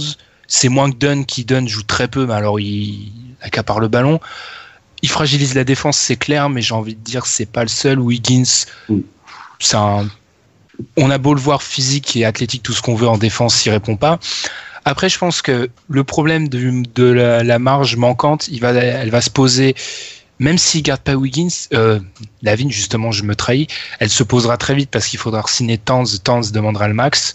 Il faudra signer Wiggins qui dev- devrait demander quelque chose de pas très loin. Donc, techniquement, tu rajoutes à ça deux, trois vétérans et t'as plus de marge. Donc, autant assurer avec un Lavigne qui a un solide poste de NBA, je pense, même plus qu'un sixième homme Ah oui. et lui donner. et en fait, il, il a, il y a trop de potentiel. La vie, c'est trop ce que tu as besoin à côté d'un. C'est trop ce que tu as besoin d'un poste de NBA actuellement, c'est-à-dire il shoot de manière euh, hyper efficace. J'ai cherché les stats. Quand on compare à des mecs de son âge environ, des mecs dans la Les ligue deux. de son, ouais, de son âge, des deux, il a des meilleurs pourcentages que Hood, Booker, KCP, Terence Ross, Fournier, Hardaway. Ça veut dire quelque Oui, chose. C'est pas négligeable, c'est loin d'être négligeable. Ah oui. Donc voilà. Je pense que surtout tu, tu peux pas le laisser aller tester le marché, ça, Clavin. Ah oui, parce que oui. oui. Tu peux pas. Il y a une équipe va- débile équipe- qui va. Ouais. Voilà, une équipe qui va qui lui- va lui donner quasiment le max, c'est sûr. si Voilà. Et tu peux pas non plus lui donner un contrat low cost parce que il a progressé, il est jeune. Mm. et Il, il, fait partie. il refusera. Voilà, il refusera, il fait, simplement, ouais. il fait partie du projet. Il a été drafté haut. Voilà, il- moi, je trouve qu'il a vraiment progressé sur sa cinquantaine de matchs. J'avais du mal avec lui. J'ai regardé des- les matchs des Wolves. Ouais, quand même 19 points, à quasiment 40% à 3 points, alors qu'il en prend 6 par match. Et 58%, ce qu'on appelle le true shooting. Une stat qui fait rêver quand même. Le, shoot- le- le pourcentage vrai. C'est quand même magnifique cette stat. C'est- Le vrai. Ouais, la, la vérité. Euh, Dans une période de fake news, c'est bien d'avoir un peu de vérité. Exactement. Et en fait, je pense que le problème des, ca- des Wolves, il est décisionnel. Parce qu'en fait, il faut se questionner sur Shabazz Mohamed. Qu'est-ce qu'on va en faire? On a donné un contrat horrible à Gorgui Dieng. Donc, qu'est-ce qu'on fait? Et c'est vrai qu'ils ont besoin de role-players, mais ils vont avoir un bon choix de draft cette année, donc ils vont pouvoir amener un joueur de talent. Et les role-players, ils viennent, ils en ont amené trois cette année. Sauf qu'ils se sont trompés. Rush, Hill et Aldrich. Ils se sont trompés, mais ils ont même... Est-ce qu'ils se sont ont- vraiment trompés ou est-ce que Tibbs les fait tout simplement pas jouer? Ah, peut-être, peut-être, mais Brandon Rush, je peux pas le faire jouer beaucoup. hein. Euh, D'ailleurs, Caspi, Caspi fait, Caspi, lui, c'est un bon role player, par exemple. Et il est dans l'effectif. En fait, ils ont, ils ont la possibilité d'en ramener. Comme tu as dit, Tibbs les fait pas jouer et ils se sont un petit peu, on peut dire, trompés sur, mais ils ont, ils ont quand même réussi à en ramener 3-4 des role players. Donc ils peuvent en ramener. Et il y a un haut choix de draft qui va arriver. Ils peuvent l'échanger contre un, contre un role player. Ils peuvent euh, décider de descendre pour, euh, tu vois. Donc, euh, Puis si, si t'es attractif, honnêtement, les role-players, ah oui, ils Ils vont- viennent. Oui, ils viennent. Forcément. Le- un, des pro- un des problèmes de Minnesota, c'est toujours le contrat de Pekovic. Oui, vous aviez oublié la présence sur la planète Terre de Nicolas Peko. Pe- de Pekovic. C'est malheureux parce qu'il se blesse tout le temps. Mais je tiens à rappeler que son contrat, il court jusqu'à l'année prochaine. C'est 11 millions. C'est le cap à beau être très haut, c'est quand même pas loin de 10% du cap qui est dans Nicolas Pekovic. Euh, 11 C'est- millions, t'aurais pu avoir un autre bon joueur pour. Ouais, t'as un, bon joueur de banc actuellement en NBA, à- ce qui est d'ailleurs impressionnant de te dire ça. Mm. Oui, et puis, si euh, Madian parlait de 2017-2018, en 2017-2018, ils auront encore le contrat de Gorgui, bien sûr, et encore Rubio, parce que Rubio, on ne sait toujours pas, jusque montre Dunn, je pense, devrait peut-être rester, vu ce qu'il montre récemment aussi. Ouais, C'est ce qui 15 est- millions Ce qui est l'année. terrible, c'est que Rubio, dès que tu sens qu'ils ils vont peut-être le lâcher, il va, il va rejouer bien à chaque fois. il veut pas partir, il Ouais, aime bien Minnesota. Mais là, il est... Ou tout de alors- suite, Rubio est bon, quoi. Enfin, Ouais, tu ne Voilà. traites pas actuellement. Ou alors Minnesota pète un plomb et échange Rubio, ne croit plus en Don et prend un meneur haut dans la draft. ce qui est possible. Tu vois? Ce que je comprendrais, moi, d'un côté, tu vois. Moi, ce que je trouve beaucoup plus probable, c'est éjecter Andrew Wiggins. Ah ouais? Mmh. Oula, moi je pense que ce sera la ville qui sautera plus que Wiggins. Si euh, après c'est peut-être prématuré parce que moi j'avoue que je suis déçu de ce que je vois d'Andrew Wiggins, mais je vois plus parce que Lavigne, a un- Lavigne est trop adapté. euh, Lavigne c'est parfait, c'est Et C'est c'est surtout c'est adapté doublement, c'est adapté au jeu moderne et c'est adapté à Towns. Ouais. Et à Tibbs, Tibbs, c'est pas adapté à Tibbs parce que il euh, il défend pas, mais c'est adapté à Tibbs parce que c'est un mec athlétique. Mm. Donc euh, son jeu, euh, il- s'il le transforme en défenseur correct, ça peut marcher. Wiggins, j'ai plus de Après, le début de saison de Wiggins où il était vraiment fort, où il, mettait des, il faisait des gros scores, etc. ouais, mais Là, il a marqué beaucoup de points et je pense que Il met toujours beaucoup de points, mais Pierre, regarde, moi mon problème c'est qu'en fait ce début de saison de Wiggins, l'équipe ne gagne pas, Tanz est à la rue, enfin à la rue j'exagère bien sûr, en mais défense Tanz est- surtout. ouais, mais et, ouais, et pas au niveau. et seconde partie de saison. La- et Lavigne se blesse et il gagne. Oui, mais seconde partie Mais de saison Wiggins et débile. moins de temps, Tanz est mieux, les Wolves gagnent. Oui, c'est sûr. Seconde partie de saison, c'est 20 matchs. Lavigne, sur ses 50 matchs, tu peux pas me dire que c'est parce qu'il met 19 points à 40% à 3 points qui sont moins bons. C'est pas possible de me dire ça. Ah non, mais je te dis pas ça. Mais Non, mais il y a des gens qui disent ça, Ben. Il y a des gens qui disent ça. Vraiment, qui disent que, voilà, à cause de ses problèmes en défense et tout. Mais Towns était pas bon en défense et Wiggins il défend pas non plus. Rubio en défense. Oh, ça, c'est ouais. un des moins pires. hein. Il, Oui, voilà. Il surnage. Mais, euh... Je t'avoue que. non, franchement, c'est un problème décisionnel. C'est un problème C'est décisionnel. vrai. Après, façon, par euh, rapport- Euh, En plus, tu as dit les 20 matchs de la saison, il y a les analystes NBA disent souvent que les 20 ça peut paraître fou mais les 20 premiers matchs d'une saison sont plus importants que les 20 derniers. Niveau indication, c'est beaucoup plus important. Ça donne plus d'indications les 20 premiers que les 20 derniers. Je me rappelle plus, j'ai entendu ça où et ça m'énerve parce que j'essaye de retrouver pour euh, rendre assez ça. C'est c'est David Locke dans Lockdown euh, NBA, le podcast où il expliquait ça en fait. C'est très intéressant d'ailleurs. Toujours. Non mais ça c'est un conseil aux auditeurs. Toujours euh, donner euh, les sources parce que les on, on se fiche de vous. C'est- On parle entre nous là. On se fiche de vous quand on vous fait des podcasts entiers où on cite aucune source. C'est impossible. On C'est pas possible. on est, on est on est des humains. On peut pas avoir des avis sur tout et on est obligé de s'inspirer de certaines Si, personnes. Quand- vu tous les matchs. C'est vrai. Et il y a d'excès- il y a beaucoup, beaucoup de très bons podcasts. Donc, euh, Exactement. Donc euh, il y a de quoi. Et c'est vrai qu'il expliquait très bien que les 20 premiers matchs sont souvent plus révélateurs. Et les 20 premiers matchs de Wiggins, certes, il fait des stats, mais quand tu regardes, je regardais ça récemment, tu regardes les meilleurs marqueurs NBA, Wiggins, il est dans ses meilleurs marqueurs, mais dans ses meilleurs marqueurs, il fait partie de ceux qui prennent, qui font le moins de passes décisives, qui font, qui prennent le moins de. En fait, c'est un scoreur unidimensionnel. Mm, Oui, complètement. Après, ce qui, dans le sens où le, comme le dit Alan, dans la direction, c'est pas sûr qu'il coupe euh, Wiggins. Je les vois mal le faire et je les vois plus sacrifier la ville, même si c'est pas ce qu'il faut faire. hein. On sait souvent quand NBA, souvent euh, les décisions, elles sont pas tout le temps bonnes. hein. Donc euh, après, c'est garder Wiggins, les trois, ils ont ça quand va être même- compliqué. hein. Wiggins, c'est quand même Love hein, que t'as balancé. contre. Oui aussi. Ouais, c'est vrai. Ça aussi, ouais. Après, tu peux te dire que, de toute façon, moi, de- dans les dans les trois cas, t'as les bird rights, tu les signes tous Ouais. parce que Ah oui, oui. T'es obligé de t'aligner. Après, qu'est-ce que tu, ce que tu fais deux ou trois ans après, à voir, tu peux les re-signer au bout d'un an, les échanger ou faire euh, les signer, les un sign and trade, tu signes, t'échanges direct. Ouais. Ça, tu peux le faire. Ah, mais, Mais en est-ce fait, que- ils ont juste besoin de. Mais pas vraiment, mais des role players et encore, des, des, juste des mecs qui ont un rôle, une chose à faire, qui sont pas trop vieux. En fait, c'est ça. Parce que apporte, Rush- Rush chose. Jordan, il est vieux. Mm. Tu Rush Jordan, il c'est vieux. Mais tu leur donnes un, un mec qui shoot. Et même pas, voilà, un joueur qui, juste qui shoot et ça leur ira très très bien en sortie de banc. Et Ouais. en plus, là, à la draft, ils vont avoir quoi? Je fais entre 4, 5, 4 et 8, allez, on va dire. Quelque chose comme ça, ouais. Il y a de quoi, il y a de quoi faire quelque chose Même si- d'intéressant. C'est embêtant pour eux parce qu'ils ont Rubio et Ah oui, Dunn à la main et même Tyus Jones Tyus qui est Jones. pas, qui est pas dégueu. Donc, euh, t'as trois mecs à la meilleur main, que Chris Dunn dans cette année.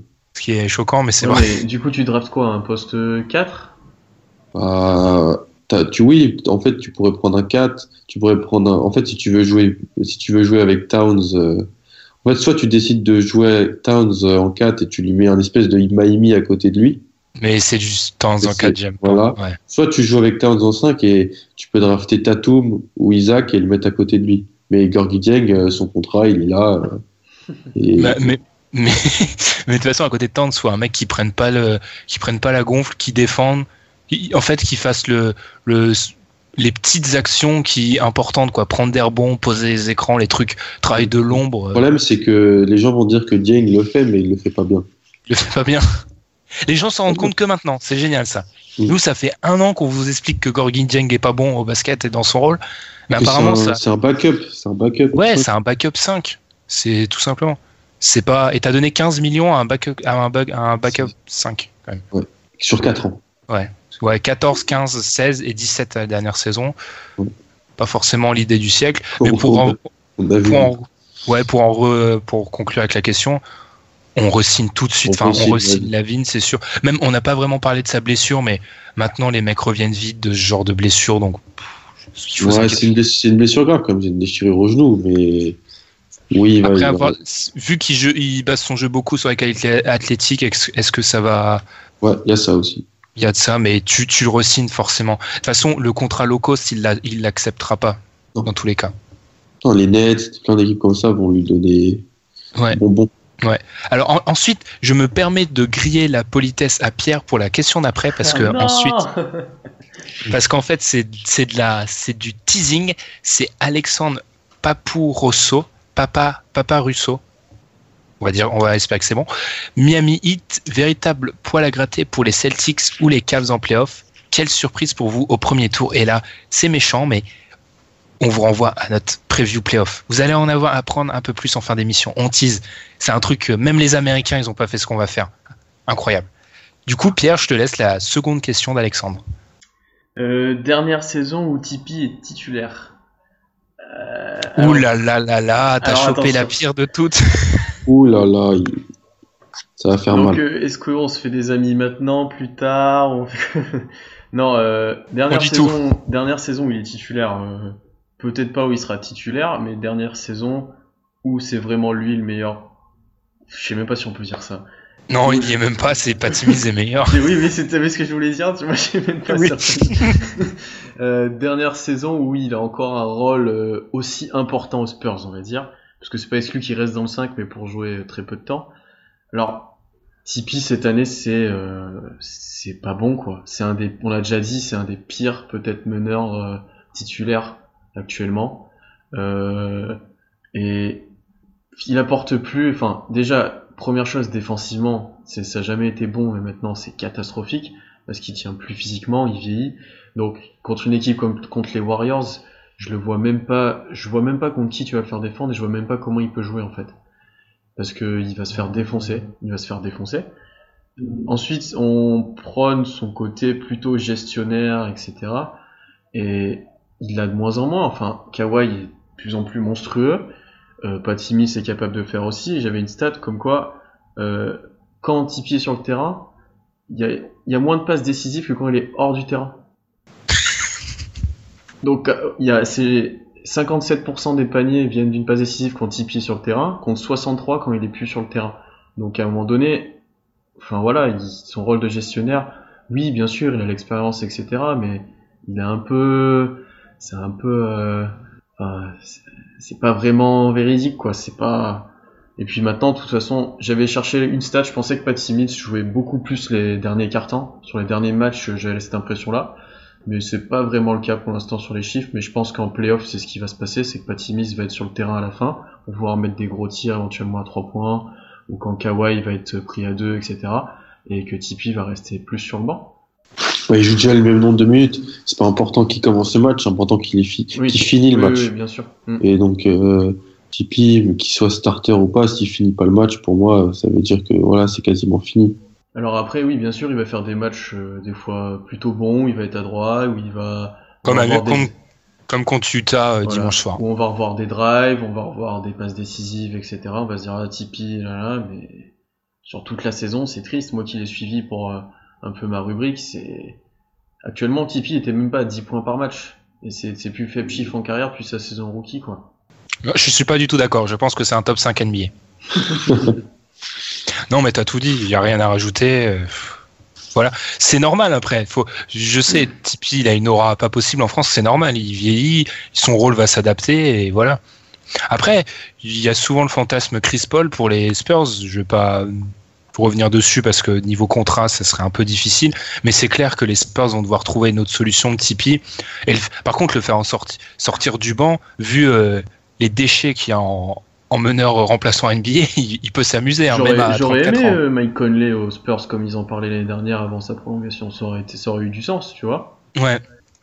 Après, pour Tipeee, il va peut-être avoir un autre- une autre question, c'est euh, renégocier son contrat parce que 15 millions l'année, l'année prochaine, ça va être plutôt difficile, surtout que je le vois, on le voit difficilement être échangé.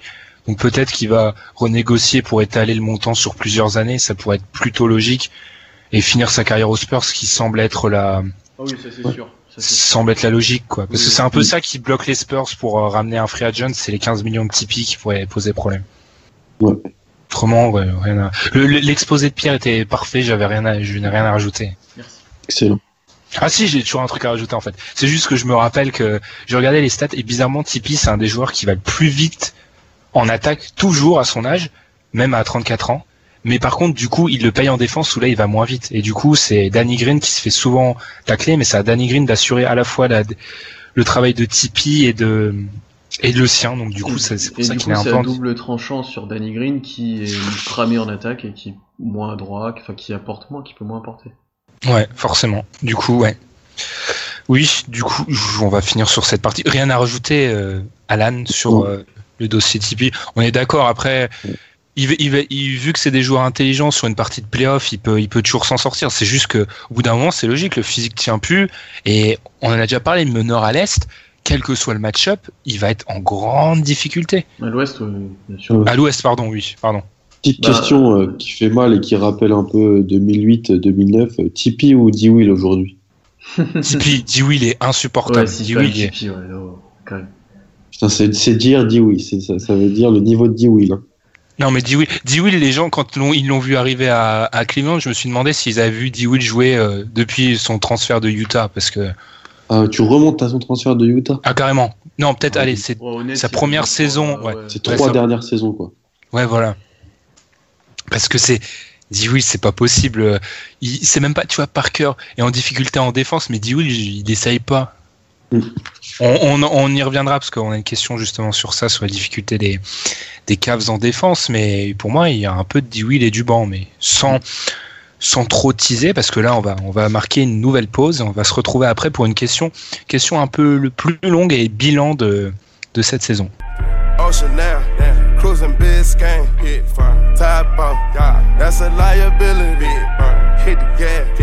Gas, boosting my adrenaline, big fire, Percocet, yeah, Miley Percocet, big fire, Percocet, yeah, Miley Percocet, big fire, represent, yeah, gotta represent, gang, gang, chase a chick, yeah, never chase a bitch, big fire. On continue à toi, Alan, pour une question de Joe Couren. Ça, donc question, euh, trois questions en l'une. Donc, quelle est selon vous la plus grosse performance individuelle sur un match cette année? Il nous propose les 13 3 points de Curry, les 70 de Booker, les 60 en 29 minutes de, de Clay, les triple doubles à plus de 50 points de Westbrook, d'Arden. On pourrait mentionner le, le triple double de, de Draymond, cher à, à Pierre. Euh, et puis ensuite, il nous demande quel est le plus beau match de l'année et le plus beau dunk. En vous disant que pour lui, c'est Lavine contre Phoenix. Si- si- C'est celui-là, c'est celui contre Phoenix. Oui, oui, je pense. Ouais, ouais, ouais. Alors, bah, pour moi, c'est Clay Thompson. Les mecs, les stats quand même. 60 points en 29 minutes. Impressionnante faci- facilité. Un coup de chaleur. Non, mais... Puis le pire, c'est qu'il nous a déjà habitué ça, à ça, mais il arrive toujours encore à faire, à faire mieux, j'ai l'impression.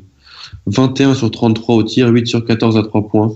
Un plus-minus sur ce match de plus 37. Voilà. Donc quand il était sur le terrain, plus 37 pour son équipe. 60 points en 29 minutes, à 21 sur 33 au tir. Moi j'ai la la même perf que toi et ce qui était encore plus impressionnant c'était euh, son nombre de dribbles, son nombre de temps avec le ballon en main, c'était c'était des stats, c'était euh, hallucinant quoi. Enfin, c'est-. Bah, moi, je suis pas d'accord. Ah, c'est c'est ça qui est bien. Euh, moi, je me suis. Alors, il y a eu beaucoup, beaucoup de grosses perfs cette saison. J'avais peur d'en oublier une, donc du coup, j'ai fait. Je suis allé sur le site d'ESPN. ESPN a un truc très bien, c'est ils ont une espèce de facteur où ils, ils trient avec une un algorithme les plus grosses perfs. Du coup, je me concentre sur le top 5, moi. Alors, déjà, on a deux perfs d'Arden, une de Westbrook, une de Butler. Numéro 1, ils ont Devin Booker avec ses 70 points. Euh, je suis pas trop d'accord parce que de 1, alors je l'ai défendu euh, l'autre fois, mais certes, mais c'est une perf dans une défaite dans un match qui est fini très vite et ils vont chercher la perf, clairement. Ça. Donc j'ai un peu de mal pour dire, pour donner le titre euh, officieux de meilleure perf, je peux pas lui donner là. Alors ensuite, je m'arrêterai pas sur la deuxième perf parce que pour moi c'est la meilleure de l'année. La troisième c'est Harden avec euh, 51 points, 13 rebonds, 13 passes contre Philadelphie.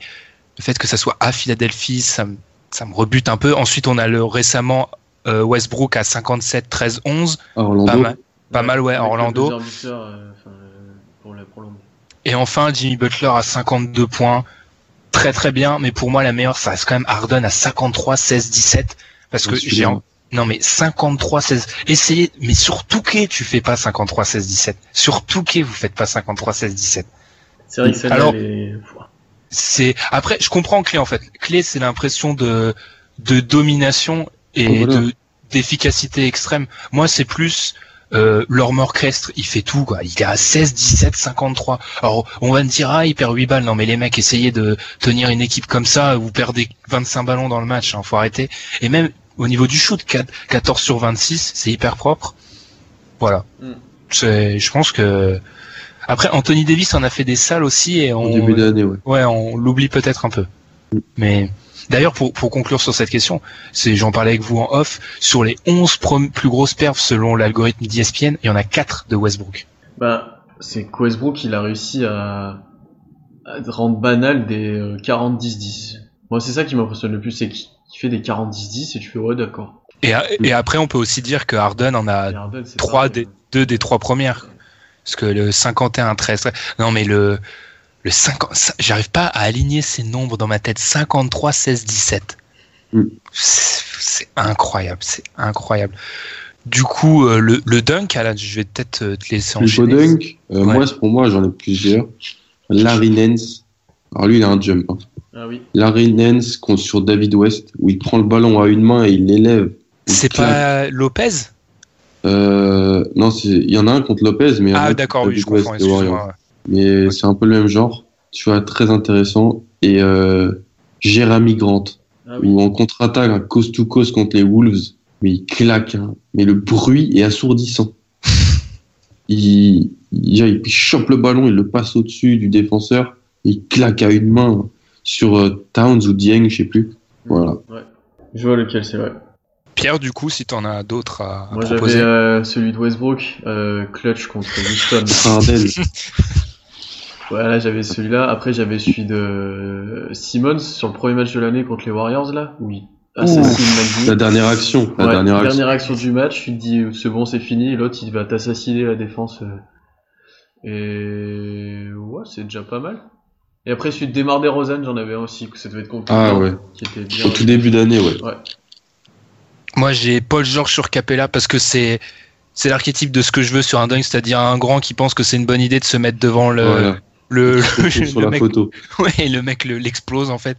Et tu vois le moment où il claque le dunk et l'autre il recule à ce moment ridicule pour le défenseur, c'est exactement ce que je voulais. Ensuite j'ai Blake sur Kaminsky et Blake Griffin, juste parce que j'aimerais bien, tu vois, comprendre le processus dans la pensée de, de Kaminsky. De Franck.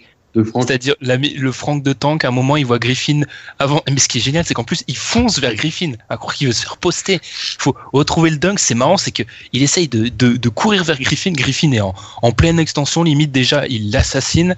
Ensuite j'ai Larry Nance sur Brook Lopez forcément et tout ce que fait Janis parce que Janis c'est pas humain de partir de la ligne des lancers francs en fait. C'est Gordon Hayward en a mis un sur Giannis aussi. hein, aussi ouais. et qui est sale.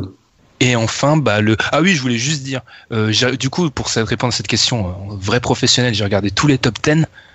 Et alors, je suis désolé, mais Nuggets, Nuggets et Rockets, il n'y a pas de flop aujourd'hui, mais vous êtes mes gros flops parce que vous prenez des dunks, mais à tir larigot. hein.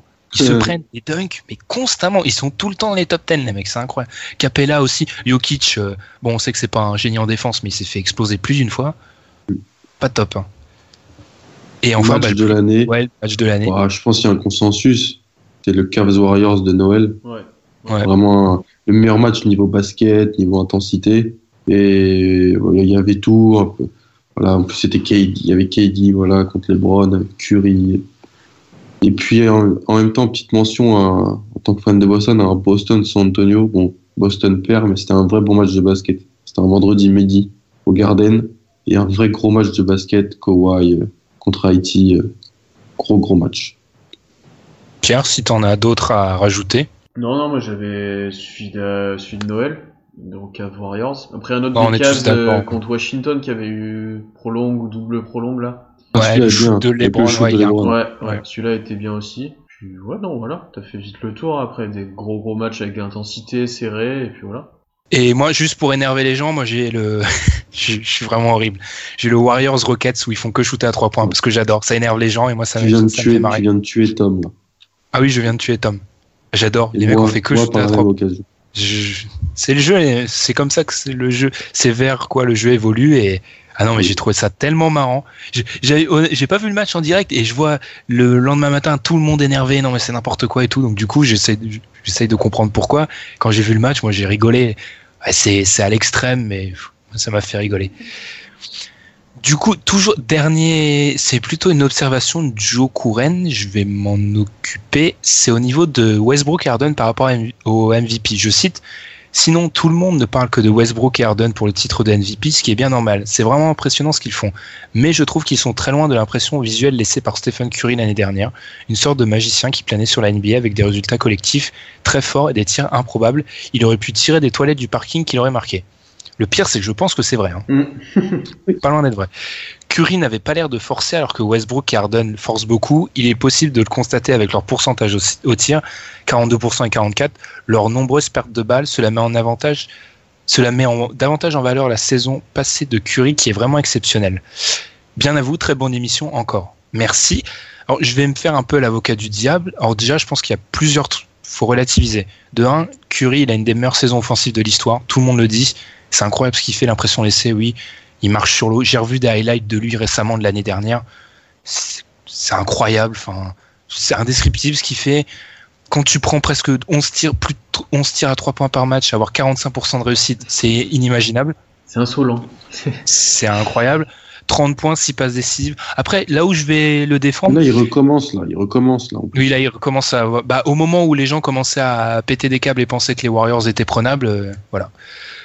Juste pour peut-être un peu calmer le propos, je dirais que il force moins Curry, mais il avait Clay Thompson et Draymond Green à côté de lui. C'est pas un luxe qu'ont Harden et Westbrook. Harden et Westbrook, ils forcent parce qu'ils ont pas trop le choix. C'est pour ça que les pertes de balles sont forcément forcément plus nombreuses. Aussi au niveau des pourcentages au tir, c'est vrai, mais Curry est un meilleur shooter de base, ça personne ne le remet en question. Mais Curry et Harden et Westbrook, ils font des trucs que ne font pas Curry.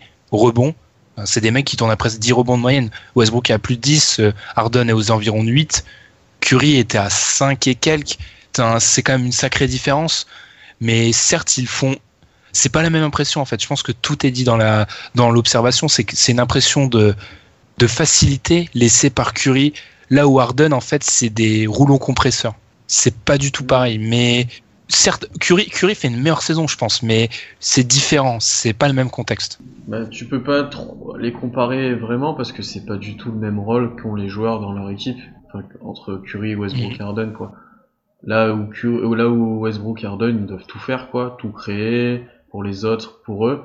Curry, c'était euh, le, le maître à jouer, mais aussi le, comment dire, le, le finisseur de l'attaque des Warriors, quoi tout était c'était à son service, il avait des écrans, il avait enfin voilà, ce qu'on en où Westbrook et Harden doivent beaucoup plus porter la balle et créer pour les autres. Ouais, tout, tout simplement. Après, rien à dire, hein. Curry fait une saison incroyable l'année dernière, euh, on risque pas de la ouais, regardez Ouais, regardez des highlights parce que niveau shoot, on va peut-être pas voir ça euh, bientôt. Même si je continue à dire que faut pas trop dire ça parce que faut pas fait, faut pas faire de cette saison un, ovni dans la carrière de Curry parce que s'il a produit ce niveau de jeu sur une saison, ça veut dire qu'il est capable. Donc, faut pas dire ah mais c'était, il était hyper fort, il fera plus jamais ça. Je suis en droit d'attendre autant. C'est peut-être fou ce que je dis, mais c'est avec ces joueurs de ce talent-là, je, pense qu'on peut dire ça. Du coup, euh, Alan, rien à rajouter parce que là, j'ai un peu fait mon long, long exposé. Donc, non, non, je suis d'accord. Oui, forcément, très bien, c'est moi qui l'ai fait. Ensuite, alors, la question, la question la plus dure, on est, on s'est mis d'accord là-dessus, c'est la plus dure euh, selon nous tous. Elle te revient à, toi, Alan. C'est à Pierre, non? Non, c'est à moi, non? Euh, Oui, c'est à Pierre. Excuse-moi, je suis perdu. La question la plus dure euh, par rapport, bah, je vais te je vais te laisser la dire. c'est une question de Fabien Gallagher. Ah oui, c'est à moi. Merde, pardon. c'est à moi. Je sais pas comment. Fabien Gallagher. Je pense que c'est Gallagher. Ok. Donc quel est le joueur le plus surcoté et le plus sous-coté de la NBA Donc là, je pense qu'on a, je pense qu'on en a choisi, chacun choisi un pour euh, sous-coté et sur-coté. Voilà, c'est ça. Euh, pourquoi on commence? Sur côté Allez. Je vais juste, je vais juste dire, expliquer juste pourquoi on a du mal parce qu'en fait, c'est difficile il n'y a pas de sondage d'opinion en NBA. Donc c'est difficile de savoir ce que pensent vraiment les gens de. C'est pour ça, même nous, on a tendance à dire un tel est surcoté, un tel est sous-côté. En vrai, on ne sait pas parce qu'on n'est pas dans la tête des gens, on ne sait pas comment les gens se représentent. Tu, peux regarder avec les contrats quand même. Moi, c'est un peu sur ça que je me base. Ouais, mais tu vois, les contrats d'un d'un mec qui sort de son contrat rookie, c'est signé. Ils sont souvent signés dans la perspective de ce qu'il peut faire un ou deux ans après, donc c'est un peu dur de. Pas faux. Après, on va, on va voir, on va discuter. ça, ça, peut être, t'as raison, ça mm. peut être un élément. Parce qu'en vrai, euh, ça se trouve, il y a des mecs qu'on va mettre nous dans la catégorie sous-côté, que certains de vous veulent mettre dans la catégorie sur-côté. Je pense surtout moi, le joueur que je vais donner, je pense que la plupart vont pas être d'accord. Ah, ça, va être, bah, ça va être bien. Vas-y Pierre, commence. Euh, le plus surcoté, euh, bah, la Varbol. Ah non, pardon. Ah, c'est pas le pardon. Ah, pardon. Ne, ne, ne, manque pas de respect à ces deux points de moyenne quand même. Washington State. Euh, non, moi le plus surcoté, j'ai tendance à dire Rajon Rondo. Alors, je dis pas que Rajon Rondo ne peut rien apporter, n'est pas de basket, etc. Mais j'ai tendance à croire que la plupart des gens se pensent encore en 2011, comme Alan, et que et que Rajon Rondo a encore le niveau qu'il avait à Boston. Euh, c'est plus le cas. Donc au Bulls, il est loin d'être bon c'est pas parce qu'il fait 2-3 matchs corrects qu'il faut se voiler la face, hein, et c'est quand même loin d'être bon. Euh, il à 40% au tir. Bon, ce qui est assez drôle, c'est qu'il a 36% à 3 points et que c'est le deuxième meilleur shooter des Bulls du coup. Ça, c'est assez drôle. Ça, c'est assez drôle, je trouve. et ensuite, Oh, l'équipe. ensuite l'équipe par, rapport à, par rapport à ces saisons d'avant, il joue moins de temps. Il joue 26 minutes. Et il a un un usage de 17,7, donc c'est son plus faible en carrière. Et ce qui est pour moi problématique, parce que Rondo sans la balle, c'est moins utile en attaque, largement moins utile. Donc euh, le, je pense que le système Bulls ne l'aide pas, vraiment, et qui c'est pas un fit du tout euh, correct, quoi. On l'avait dit dès le début de saison, et que euh, Rondo est de moins en moins adapté à la NBA moderne.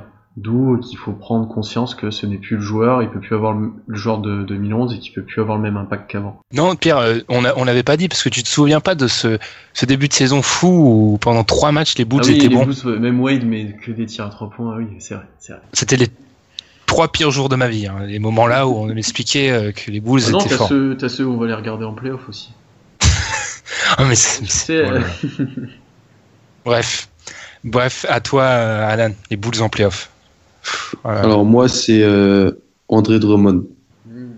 Et ça me fait mal de le dire parce que je pensais avoir vu des choses l'an dernier, mais en fait, j'ai rien vu. Il est quand même payé, c'est quand même 5 ans, 130 millions. Il a été, euh, mais c'est pas le joueur qu'il est. Bon, d'accord, il joue dans une équipe des Pistons qui va nulle part et c'est un marasme. Mais quand tu es à 53% de réussite au tir pour André Drummond, c'est pas possible. Ça ne marche pas. Quand tu as un plus-minus, l'un des pires de la ligue, hein. c'est prêt Moins 271. Moins 271.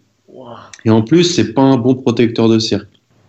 Donc euh, cette équipe va nulle part. Ok, il a joué souvent avec des, des piètres défenseurs à côté de lui, mais vraiment, pour moi, il est vu comme ce qu'il n'est pas du tout.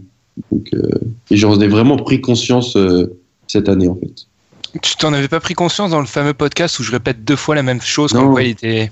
Ah non, le podcast qu'on avait fait tous les deux sur les Pistons, où je, je te dis, je pensais qu'il avait, il avait progressé, que voilà, et, et que j'avais vu des, un- des meilleures choses, mais en fait, non. Et c'est surtout euh, avec le, le contrat qu'il a signé que, pour moi, il est surcoté. Plutôt d'accord. Pour l'instant, je suis plutôt d'accord avec ce que vous avez dit. Moi, mon surcoté, j'ai peut-être été euh, chercher un joueur un peu moins euh, flashy, même si on en parle souvent. Ça me fait mal de le dire parce que je l'aime bien, mais c'est Iman Shumpert. Ça m'a, je trouve ça affligeant qu'en 2017, on ose encore le vendre comme un bon défenseur. J'invite les gens qui nous écoutent à faire un jeu. C'est comme Doron Lamb, Doron Lamb, euh. Lamb, un bon shooter. Je démystifie Alan. C'est mon rôle ici. Je démystifie. Euh, tu- vous regardez, vous regardez les Cavs jouer. Moi, j'avoue, j'adore euh, Shumpert. Et j'entendais des journalistes américains, ça datait déjà il y a bien un an et demi, deux ans, qui expliquaient non mais c'est un défenseur moyen, pas dominant. Donc ce que je fais, moi, je le fais souvent, j'avoue, quand c'est le banc des Cavs, parce que je trouve qu'en dehors de banc des Cavs, c'est pas le truc le plus marrant à regarder jouer. Je fixe souvent Shumpert et je suis désolé, c'est inadmissible. De un, euh, off the ball, loin du ballon, il, est, il, il fait des erreurs mentales, mais c'est inadmissible pour un joueur de ce niveau. Il, il se fait avoir dans des backdoors, mais c'est n'importe quoi pour un bon défenseur. Sur l'homme, une fois qu'il n'a pas d'avantage physique, parce que c'est un monstre physique, c'est là où la plupart du temps contre des joueurs moyens, il va, son avantage physique va lui permettre d'être solide, mais contre des joueurs, vraiment des bons joueurs contre lesquels un bon défenseur devrait se démarquer, mais il se fait on s'amuse contre lui parce que au niveau des mains, il, je sais pas ce qu'il veut faire, il veut intercepter tout le temps, mais du coup, il, se prend un, camion de fautes. C'est incroyable, c'est incroyable une réputation aussi galvaudée et en attaque, je sais pas ce qu'il fait, il prend que des, des shoots à mi-distance. Alors, je sais pas pourquoi, au début, je pensais que c'était des hallucinations, mais non, il prend énormément de shoots à mi-distance. Et le truc incroyable, c'est quand on regarde ses pourcentages de tirs, dans les très très longs tirs à mi-distance, c'est-à-dire ceux qui sont juste devant, euh, limite, la, ligne des trois points, il est à 47% de réussite. On peut se dire bien. Et au tir à trois points, il est à 37. Et il y a- il y, a que un ou deux mètres d'écart. hein. En un ou deux mètres d'écart, il perd 10%. C'est incroyable ça. Et d'ailleurs, je donne cette stat, mais je la donne pour 2016-2017. Mais en 2015-2016, elle est encore plus géniale. Très long mi-distance, c'est 48% de réussite. À 3 points, c'est 29. C'est tout. Plus rien à dire. Enfin, C'est peut-être qu'après ça vient peut-être du dribble avant ou autre, non? Oui, mais il a tendance à faire. Je sais pas, je je comprends pas en fait sa sélection de shoot. Après, il faut peut-être qu'il arrête de tirer à 3 points, même si 37 c'est bien. 37 c'est à la fois bien 37, et c'est correct, c'est correct. Mais dans le système des Cavs où t'as beaucoup d'espace et ouais, des moins. shoots ouverts, Mm. c'est moins. Par contre, t'as 37 à Chicago, t'es t'es Stephen Curry à l'heure actuelle. hein, Bah, mais- t'es le deux- bah, deuxième meilleur shooter, devant Rondo. voilà.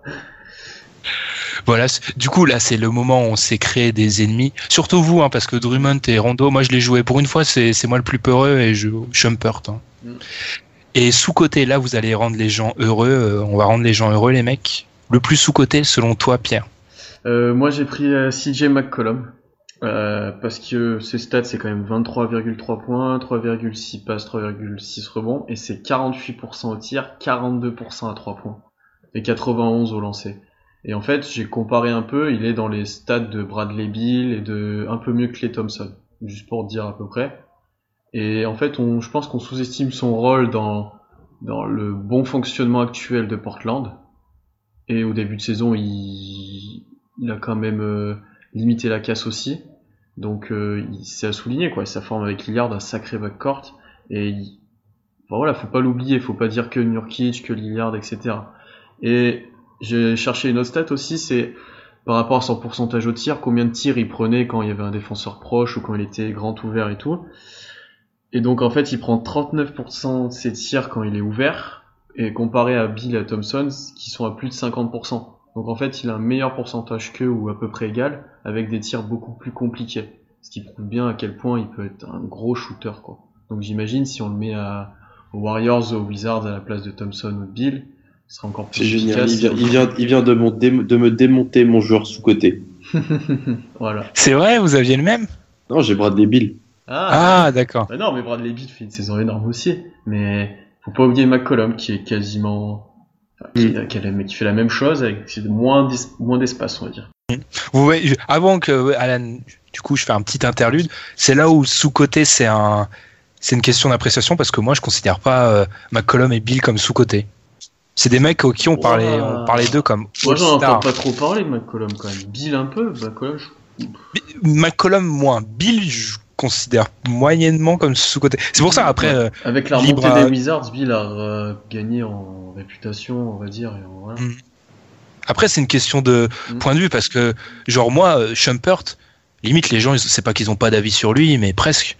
Ouais. Donc, euh, est-ce que tu peux dire sous-côté, sur-côté? Pas vraiment. Oui. Je te laisse continuer, Alan, après avoir démonté ton, Mon argumentaire. ton argumentaire.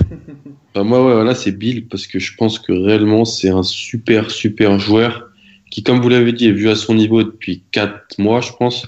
Mais en fait, pas vraiment. Il est pas vraiment vu à son niveau. C'est un vrai joueur. Euh, et on est quand même dans une ligue où il y a des pas courtes de, de folie quand même. J'ai regardé un peu quand même. Curry Thompson, Laurie de Rosanne, Lillard McCollum, même Chris Paul, JJ Redick. Kyrie Irving, Dion Waiters. Ah mince, non. 2011, c'est tu- C'est- C'était prévu ça. Et, euh, et je pense que avec son, son duo avec Wall, il est tout en haut de cette liste. J'ai regardé ses, j'ai regardé ses stats.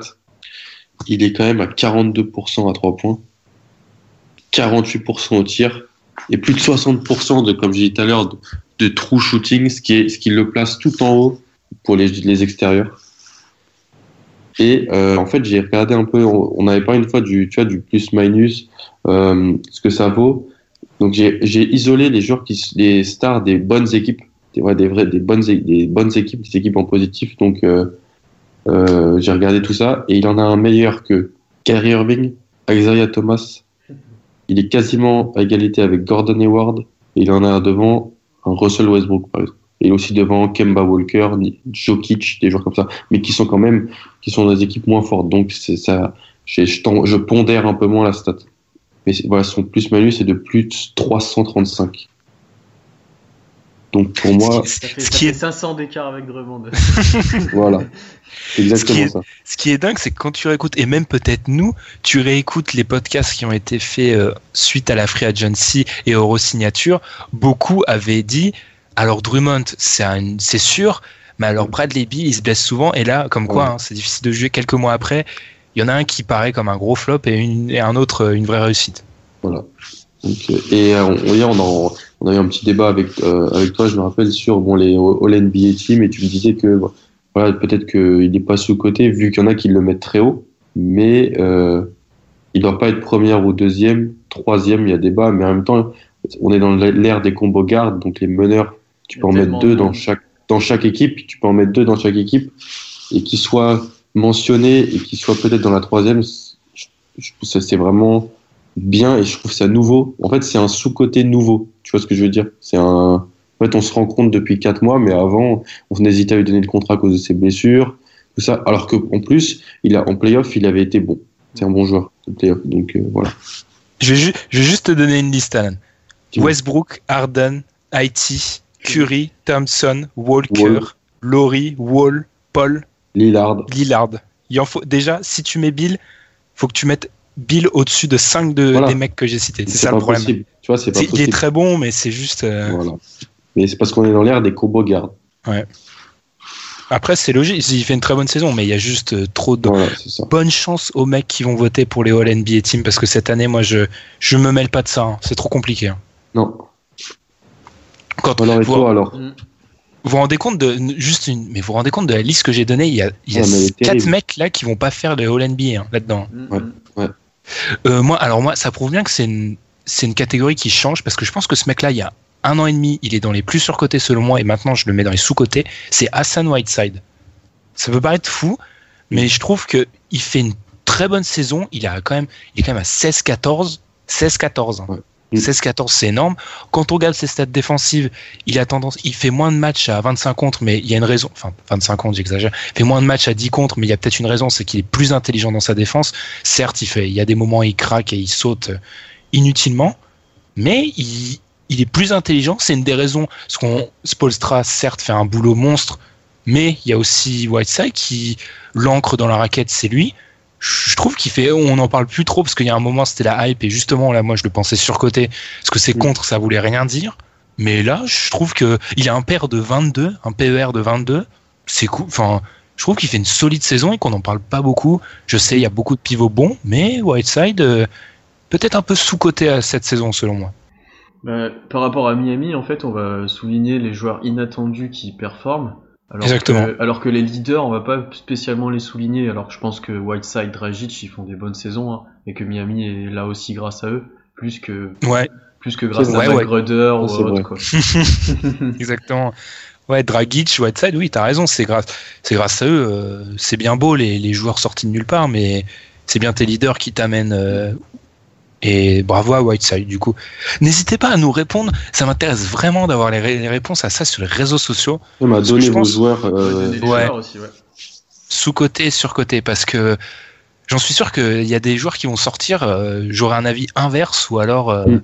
je les considérerais comme proprement euh, cotés. Et Je sais Tom, pas si n'hésite ça pas se- aussi à nous donner les tiens. Hein. Oui aussi. Non mais faut savoir ça. Tom il évite la question là, alors que d'habitude il évite les, les trucs euh, polémiques. Non mais euh, honnêtement, on va pas parler en son nom.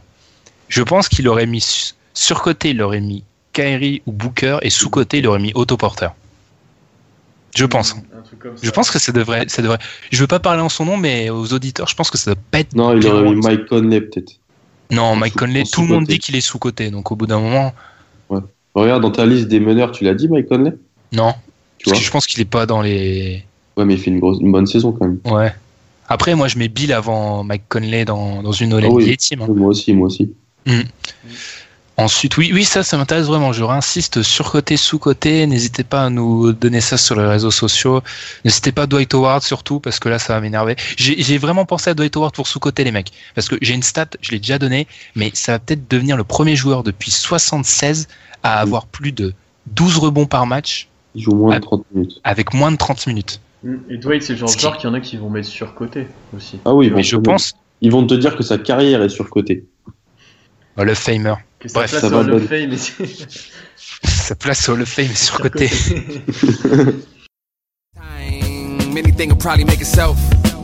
Evolution or incentive. I'm just trying to grow to the point that my interests start taking care of. By my interest, then I take into account that I'm preparing any kind to take care of me. In the distance, know a lot of homies that ain't got no plans. Know a lot of ladies that ain't got no mans. They'll settle for each other like they got no chance. I ain't saying that you need to do, not no ma'am. Use ma'am, understand you, it's not no grand. Excuse me for being rude. No, À toi, je suis perdu dans les dans les. C'est à- c'est à C'est à Alan. Non, C'est à à moi. Ah, c'est à moi. C'est à toi. Non, c'est Alan. Non, c'est Alan. C'est Alan. C'est à moi. Ah, je Ah. bah, ça tombe bien parce que moi j'allais être rapide avec la, la question qui suit de Marvin Tortoise. Mais c'est laquelle Je ne sais plus. Est-ce que la réintégration de Durant pourrait Ah, être un problème pour les Warriors? Il n'y a pas de débat. Je crois que tu as, donné la formule qui vaut. euh, Retenez tous cet adage. C'était la meilleure équipe sans Durant. C'est la meilleure équipe avec Durant. Ce sera la meilleure équipe avec Durant. Voilà. Merci beaucoup. J'aime bien quand on me cite. Non mais c'est ça, c'est ça. Les mecs, les mecs ont un- les mecs marchaient sur la NBA sans. On, on, on se plaignait des ah ça marche pas trop et tout. Bah ils avaient quand même le premier premier bilan NBA. Là ils marchent sur l'eau depuis. euh. Nous, on enregistre après un match contre Washington où c'est pas normal ce qui s'est passé. Mais j'adore. Mais le contraste entre eux qui écrasent Washington et les Cavs qui galèrent contre Indiana, il veut tout dire. Et les Cavs qui perdent chez eux contre Washington. aussi. Tout, tout simplement. Il y a pas parce que même si euh, je pense qu'il y a peut-être avoir un changement où Curry va peut-être être plus le leader. En début de saison, il a été moins bien parce qu'il a voulu donner le, le leadership à, à Durant. Ça a moyennement marché. Je pense que là, du coup, ça va peut-être être Curry plus le leader. Et même, même si Durant ne s'intègre pas, imaginez, vous prenez Matt, euh, Barnes, Harrison Barnes des finales dernières, vous vous rappelez là tous les shoots dans le corner qu'il a, qu'il a raté, vous mettez Kevin Durant. Voilà. Mm, mm. Après, euh, vous êtes la meilleure équipe de la NBA avec Matt Barnes dans le 5. Est-ce que vous pensez vraiment qu'avec KD à la place, vous allez être moins bon Concrètement, après, euh, voilà. Je pense pas, non. Après, euh, non, je pense pas. Même au niveau des, des systèmes, j'avais eu ce débat, je crois que c'est avec Antoine du site qu'on salue. Au niveau des systèmes, en NBA, on n'est pas comme en, en Europe, les systèmes. euh, alors je sais, les Warriors ont beaucoup de systèmes, mais c'est pas le retour puis l'absence de Durant qui va change tout chambouler. C'est Tu vois, je suis... d'ailleurs, les Warriors, je suis pas sûr que ce soit des systèmes fixes posés. Je pense que c'est des principes de jeu aussi sur la lecture d'écran. Exactement, etc. Et Je pense, ouais. Je pense qu'une fois que tu as, t'as compris, t'as acquis le truc, tu- c'est pas des grandes annonces de système, c'est sur euh, des, des écrans non porteurs où tu vas libérer les shooters et puis la lecture sur euh, le flair Sur- après, sur le, le flash après l'écran, etc. C'est pas spécialement des systèmes. euh, Sauf quand Curry prend euh, trois écrans pour ressortir, ça c'est un système, mais voilà. Mhm. Ouais, puis c'est des mecs assez intelligents pour s'adapter. Et tu leur poses pas un système bête et méchant. Ils savent, comme tu l'as dit, ils savent. S'ils voient que la défense réussit à s'adapter à une des combinaisons, bah ils en balancent une autre. Et c'est pas comme euh, les Raptors l'année dernière en finale de conf où les Cavs leur sortent six fois le même système à la suite. Hein. Je sais pas si les gens se rappellent de cette action. Ils sortent six fois le même système, un écran. euh, dans le dos pour Jefferson qui coupe dans la raquette, il le pose six fois. hein. et les mecs se font avoir. Du coup, bah, ça enchaîne à, à moi, du coup. Alors là, je suis tout content parce que je tombe sur une question que je voulais. Hugo Snitz, pensez-vous que McGee méritait une place de starter vu ce qu'il monte sur le parquet? Je ne comprends pas pourquoi Zaza reste dans le 5. Plusieurs raisons, Hugo, pour, euh, pour expliquer tout ça. Tout d'abord, c'est tout bête, mais Maggie, il a de l'asthme en fait. Je sais pas si tout le monde est au courant de cette information, mais il a de l'asthme. Ce qui fait qu'il peut pas jouer des périodes très longues. Il, peut, il est juste bon sur séquence. D'autant plus quand les, Raptors, euh, les Raptors, je reste bloqué à Toronto là, les Golden State Warriors, ils ont un jeu hyper rapide avec une des paces les plus rapides de la NBA. Donc si t'as de l'asthme et que t'aimes pas trop courir longtemps, c'est pas le bon plan de jouer longtemps avec eux. Ensuite, Maggie, alors, je l'ai défendu par rapport au- à ce qu'a dit, à ce, que faisait Shaq en se moquant de lui, mais si Shaq arrivait à se moquer de lui, c'est qu'il y avait quand même des bêtises, beaucoup de bêtises. Donc il faut pas croire, faut pas retenir que les bons moments. Puis même au niveau, au niveau des fautes, j'ai regardé sur euh, quand on ramène ses stats à 36 minutes, McGee c'est 5,4 fautes. Ça veut dire qu'en gros il est pratiquement viré. Il fait beaucoup beaucoup de fautes sur les switches. Faut pas croire ses qualités athlétiques. Il est perdu. Il y a, face à certaines équipes, je pense à Portland, il est injouable. On peut penser, mais je vous annonce, c'est probablement la série qu'on va voir au premier tour. Vous verrez contre une équipe qui, fait énormément de switch, il va être perdu, le pauvre McGee. Et aussi au niveau de la protection de la raquette, on regarde, j'ai regardé les stats. Maggie à 51%, les adversaires shootent sur Maggie à 51%, les autres sur Zaza c'est 55%. Mais quand on regarde, et c'est pour ça, je vais finir sur ça, ma longue explication, je pense que dans le 5, on va bientôt avoir David West, parce que David West, depuis le All-Star Break, les adversaires sur Zaza, ils shootent à 59%, sur Maggie 52%, sur West 43%. 43, c'est incroyable dans la raquette. Donc je pense que on verra plutôt du David West et pas du McGee. Même si McGee sur ses séquences, il est, il lui jouissif hein, ce qu'il fait, mais pas trop de McGee. C'est c'est plutôt mieux pour les, les Warriors. Simplement. Rien à, rien à rajouter. Non. En plus, euh, McGee, vaut mieux l'avoir en energizer en sortie de banc où il a des passages un peu foufou. Va où jouer il met 10 une énergie minutes, Folle. Ouais, où il met une énergie folle plutôt que de l'avoir dans le 5. Et je pense que Zaza dans le 5, ça t'apporte dès le début un peu de dureté, quitte à être un peu moins bon, un peu moins énergique. Et je suis d'accord avec toi sur David West, hein, on l'a vu en plus contre le gros match contre les Spurs, il a sorti un gros Spurs, match. oui. Il a sorti un gros match, enfin il va être précieux en playoff. Quoi. Surtout avec le retour de KD, je pense que ça équilibre- équilibrera physiquement. Euh, David West est peut-être un peu moins physique, mais avec KD en 3, tu gagnes beaucoup en physique. Quoi. Ouais, ouais, non, mais ça va jouer comme ça, Zaza. Puis Zaza, je sais pas si c'est le même phénomène que. Alors c'est- là, je prends l'exemple extrême, il, euh, Zidronas Ilgauskas, mais vu que c'est des joueurs un peu plus âgés, enfin Zaza a pas 100 150 ans, hein, mais vaut mieux les mettre dans le 5 pour qu'ils jouent très vite après s'être échauffé, quitte à moins le faire jouer en fin de match. Ouais. Ouais, quoi. Et du coup, ce qui m'énerve, c'est que ah non, c'est pas non, ça va, c'est pas Alan qui tombe sur la question de. D'ailleurs, Je, je, je, je passe un message là. Alex Love Basket, Oops News sur YouTube. Merci les mecs parce que c'est des, ils font des vidéos sur le basket. C'est nos, nos petits frères de pensée. Et en fait, ils nous donnent, enfin, ils nous citent en dédicace à la fin de chaque épisode. Et je pense qu'ils vont, ils vont nous écouter là. Et vous pouvez pas savoir à quel point ça fait plaisir en fait. c'est- Mais c'est énorme de se, di- de se dire, quand euh, dans un épisode, on, vous avez dit qu'on était vos inspirations, et je trouve ça incroyable, moi. Merci beaucoup. Merci du coup, beaucoup. je, j'en, j'en profitais pour passer le message. Et du coup, la question, bon, par contre, ça c'est beaucoup moins cool. Je, pas merci pour cette question. Hein. Lonzo Ball est-il vraiment Ah non, mais je grille la politesse, mais Non, mais on, Lonzo sait, Ball est-il on sait que t'es excité à la poser cette question. On sait. Parce Ah. que Moi, je Lonzo suis Ball, heureux, là. Lonzo Ball est-il vraiment si fort que ça? Alors, on va faire un truc. Alan, tu vas tout de suite défendre ton poulain et ensuite moi et Pierre, on, on va calmer le jeu. je Moi, je pense. fais plus arbitre parce que j'ai moins de connaissances que vous en sur. D'accord. C'est sur surtout le parce. Non, mais c'est pas du tout un arbitre, il est anti-Lonzo, euh, Pierre. non, je suis anti Lamelo et anti Lavar. Lonzo, pour l'instant, je sais pas. Ah, ok. Non, mais Lonzo. Alors, Lonzo Ball. Déjà, je vais commencer par dire que c'est pas le meilleur joueur de cette draft. Faut le dire. Merci. Faut pas, faut pas écouter papa. C'est Markel Fultz. Et je mets Lonzo Ball deuxième. Euh, pourquoi? Parce que c'est, il a un, c'est un, c'est un joueur de qualité, vraiment, avec un fort potentiel, que ce soit offensif et défensif. C'est un maestro qui a besoin d'être entouré, c'est important. À UCLA, il était entouré. Je crois que c'était le quatrième meilleur scoreur de l'équipe. À UCLA, hein. en NC, c'était le quatrième meilleur scoreur de l'équipe. Euh, j'ai entendu une comparaison qui vaut ce qu'elle vaut. Vous allez me dire ce que vous en pensez. Tyler Ennis en plus physique Attends, écoute-moi. C'est Jason Kidd dans le corps d'un joueur qu'on n'a pas connu mais que j'ai été voir, qu'on connaît de nom. C'est Penny Hardaway. Mais n'importe quoi. Tu vois Penny Hardaway, le corps, le, le corps qu'il a? Je vois, oui. Là, c'est là, ça se justifie. Sans Voilà. les blessures quand même, non? Voilà, sans les blessures. Au niveau du corps, en fait, c'est, en fait, c'est pour les gens qui, si vous voyez à quoi il ressemble, mais en fait, c'est un grand meneur longiligne. Euh, ce qu'il faut que je dise, j'adore Lonzo Ball, mais il peut pas arriver à être la star d'une franchise. Euh, c'est quand même, ça reste quand même un des prospects les plus forts. Il a un shoot très intéressant, même si Ben, dans deux minutes, va vous dire que c'est pas vrai. Euh, ses pourcentages sont là pour, euh, pour en témoigner. Vous mentez, monsieur. Et, et moi, je, il tourne à 42% à 3 points. Et moi, je, je rêve de le voir au, au T-Wolves. C'est ce que j'allais te demander où tu voulais le voir. bah, au T-Wolves. Aux Wolves, euh, Et pas aux Lakers, cher à papa. non, Lakers. Non, Lakers, il leur faut euh, Fultz. S'ils peuvent l'avoir, c'est très bien. Euh, je le vois euh, dans, un- dans un energizer. Il va pousser la balle. Il va imposer une- un bon rythme. Et il sera la quatrième option de l'équipe. Et ça lui ira très bien pour commencer sa carrière.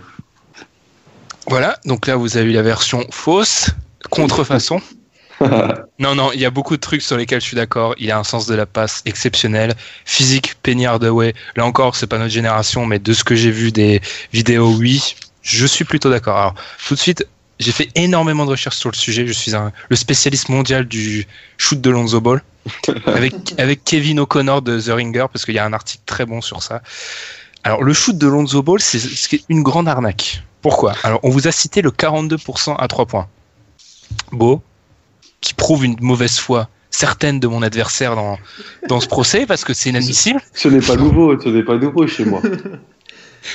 Parce que, alors déjà, Lonzo Ball, c'est 67% au lancer franc. Alors je sais, c'est pas une science exacte, mais bizarrement, les gros shooters, souvent, c'est des excellents shooters au lancer franc. Et là, passer à un petit 67%, c'est bien dégoûtant. Alors, je me suis, au début, je me demandais, ah oui, je me dis peut-être c'est une exception. Il y a déjà eu des mecs comme ça qui shootent mal au lancer. Le problème, c'est qu'ensuite, Lonzo a un geste dégueu, mais dégueu. Il suffit de Ça, vous taper ça sur Ça, terrain. ça, c'est- de famille, hein, parce qu'ils ils ont même ses petits frères, c'est pas beau comment ils shootent. Enfin, Ah, pas, il leur a pas appris. croire que Lavar avait d'autres choses à faire que leur apprendre à shooter. Alors ensuite, mon problème, il est très simple, c'est que de 1, tu shootes mal au lancer franc. C'est peut-être indicateur. Ensuite, ton geste est mauvais. Le geste part très bas. Alors, tout de suite, on cite Kevin Martin. Mon problème, c'est que Kevin Martin, c'est un 2. Kevin Martin, il avait, il aura pas la balle en main comme la Lonzo, parce que Lonzo, c'est un mec qui doit exister avec la balle en main. Et le problème, c'est qu'il crée, c'est, c'est un mec qui fait, prend beaucoup de step back pour créer de la séparation. Et les step back, c'est cool. Mais les step back en NBA, alors il prend des step back en NCAA où la ligne est plus, près, plus proche, mais les step back en NBA avec des défenseurs plus physiques et plus, plus concentrés sur la carafe, je sais pas s'il va en mettre tant que ça. Donc, je suis. Et le, à partir du moment où tu retires son shoot, ça devient un prospect beaucoup moins intéressant. C'est, je dis pas que ça, hein, il doit partir top 5, mais je calme la, la hype surtout sur son shoot, parce que son shoot, c'est. J'y toute crois pas, moi. On va voir, on va voir, on va voir dans ces deux premières années NBA son shoot ce que ça va donner. hein. M- Moi, ma vraie peur, c'est que si tu crées pas de la séparation NBA, tu vas avoir des problèmes. Et il crée pas de la séparation quand il shoot. C'est ça le problème. Et Ouais, ces, bah. step, step back, c'est bien beau, mais tu vas pas vivre de step back en Non. NBA. Ah, moi, ma vraie peur, c'est qu'il tombe au mauvais endroit. S'il tombe, au mauvais en- et s'il tombe dans un environnement mauvais, c'est fini. Où il doit être le scoreur, le, le scoreur, le scoreur et pas le secoureur. Ah, c'est fini. Ça peut être mauvais. Après, si on lui demande pas de shooter, euh, très bien. hein. Mais aux Wolves, c'est là où je suis d'accord. Ah, du moi, coup, Pierre, c'est qui qui est d'accord? C'est qui qui a Non, de toute façon, je pense que par rapport à son tir, on pourra Je te avoir, rappelle euh, qu'il y en a un de nous deux qui fait le montage et qui peut complètement couper ta voix. hein. non, par rapport à son tir, bah, niveau gestuel, de ce que j'ai vu, c'est pas top. Après, on peut pas anticiper comment il va tirer en NBA, comment il va jouer, où il va tomber, comment il va être utilisé. C'est peut-être ça qui va dépendre. il a dit qu'il changerait pas son shoot. Bah, C'est compliqué de changer ton ça, shoot, ça euh, ça commence bien.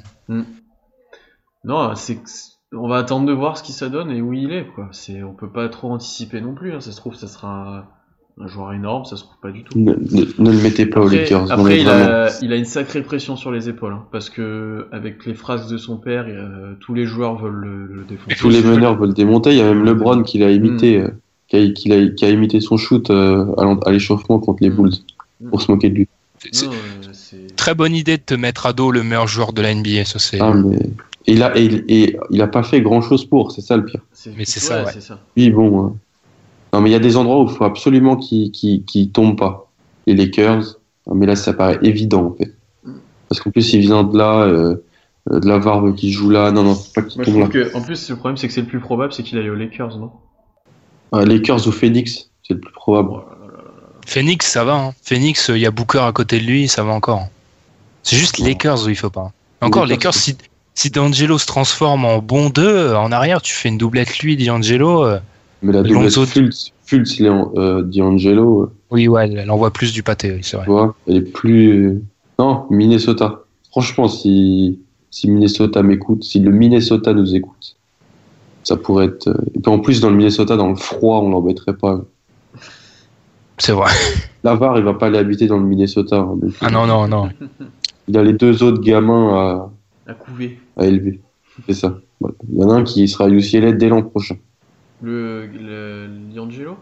Non Liangelo, le, le mastodonte, Le mastodonte. qui a un physique qui a joué au football américain et qui a un shoot. euh, Joue au football américain aussi. non, franchement, son- en termes de gestes, il, il challenge son frère en termes de mocheté. De toute façon, je crois que c'est un concours entre les trois. hein. Ça. Et les deux dernières questions. Bon, je vous avoue, les mecs, là, j'ai plus aucune idée de l'ordre, hein, donc T'as euh, on va y aller. euh, t'as fait deux questions d'affilée parce que tu voulais faire C'est vrai. Eh ben, je j'en fais, fais- euh, fais Je- quatre d'affilée alors. Non, je je- rigole. Joli sel sur les Kings, le dilemme impossible. Ah, je trouve qu'il y a une réponse logique, moi. Vas-y, Oui. lis ce dilemme qu'on a eu de ouais. Thomas par mail. Vous êtes enfin promu. Alors, enfin, on est enfin promu. C'est vrai qu'on a attendu ce poste longtemps.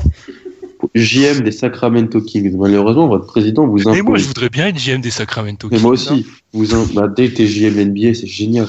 Vous impose pour des raisons obscures. C'est pas des raisons obscures, c'est juste qu'il s'appelle Vivek Ranadiv. De choisir entre ces trois possibilités pour démarrer votre carrière. Byron Scott en head coach pendant 4 ans. Signé Chandler Parsons et Joachim Noah au max. La Californie a légalisé la marijuana ou pas? Euh, oui, je crois, oui, oui, récemment, il est, pendant les élections, ils l'ont fait. Récemment, voilà. Donc non. Euh, échangez votre poste avec le JM de l'équipe de D-League affiliée. Franchement, euh, Byron Scott. hein. Bah, Ouais, pareil. on est tous d'accord, je pense. ouais. Je pense, oui. Déjà, j'échange pas mon poste parce que la paye, déjà, elle doit pas être dégueu. En Puis plus, quand même, t'as- t'es t'as- t'as- GM NBA. Non, mais t'as deux choix de draft, GM de t'as deux délit, t'as choix. rien à faire en fait. T'as les monde s'en joueurs qui te fiche. donnent. T'as genre les joueurs qui te donnent. Mais surtout que tu as deux choix de draft dans les 10 de la prochaine draft. C'est génial.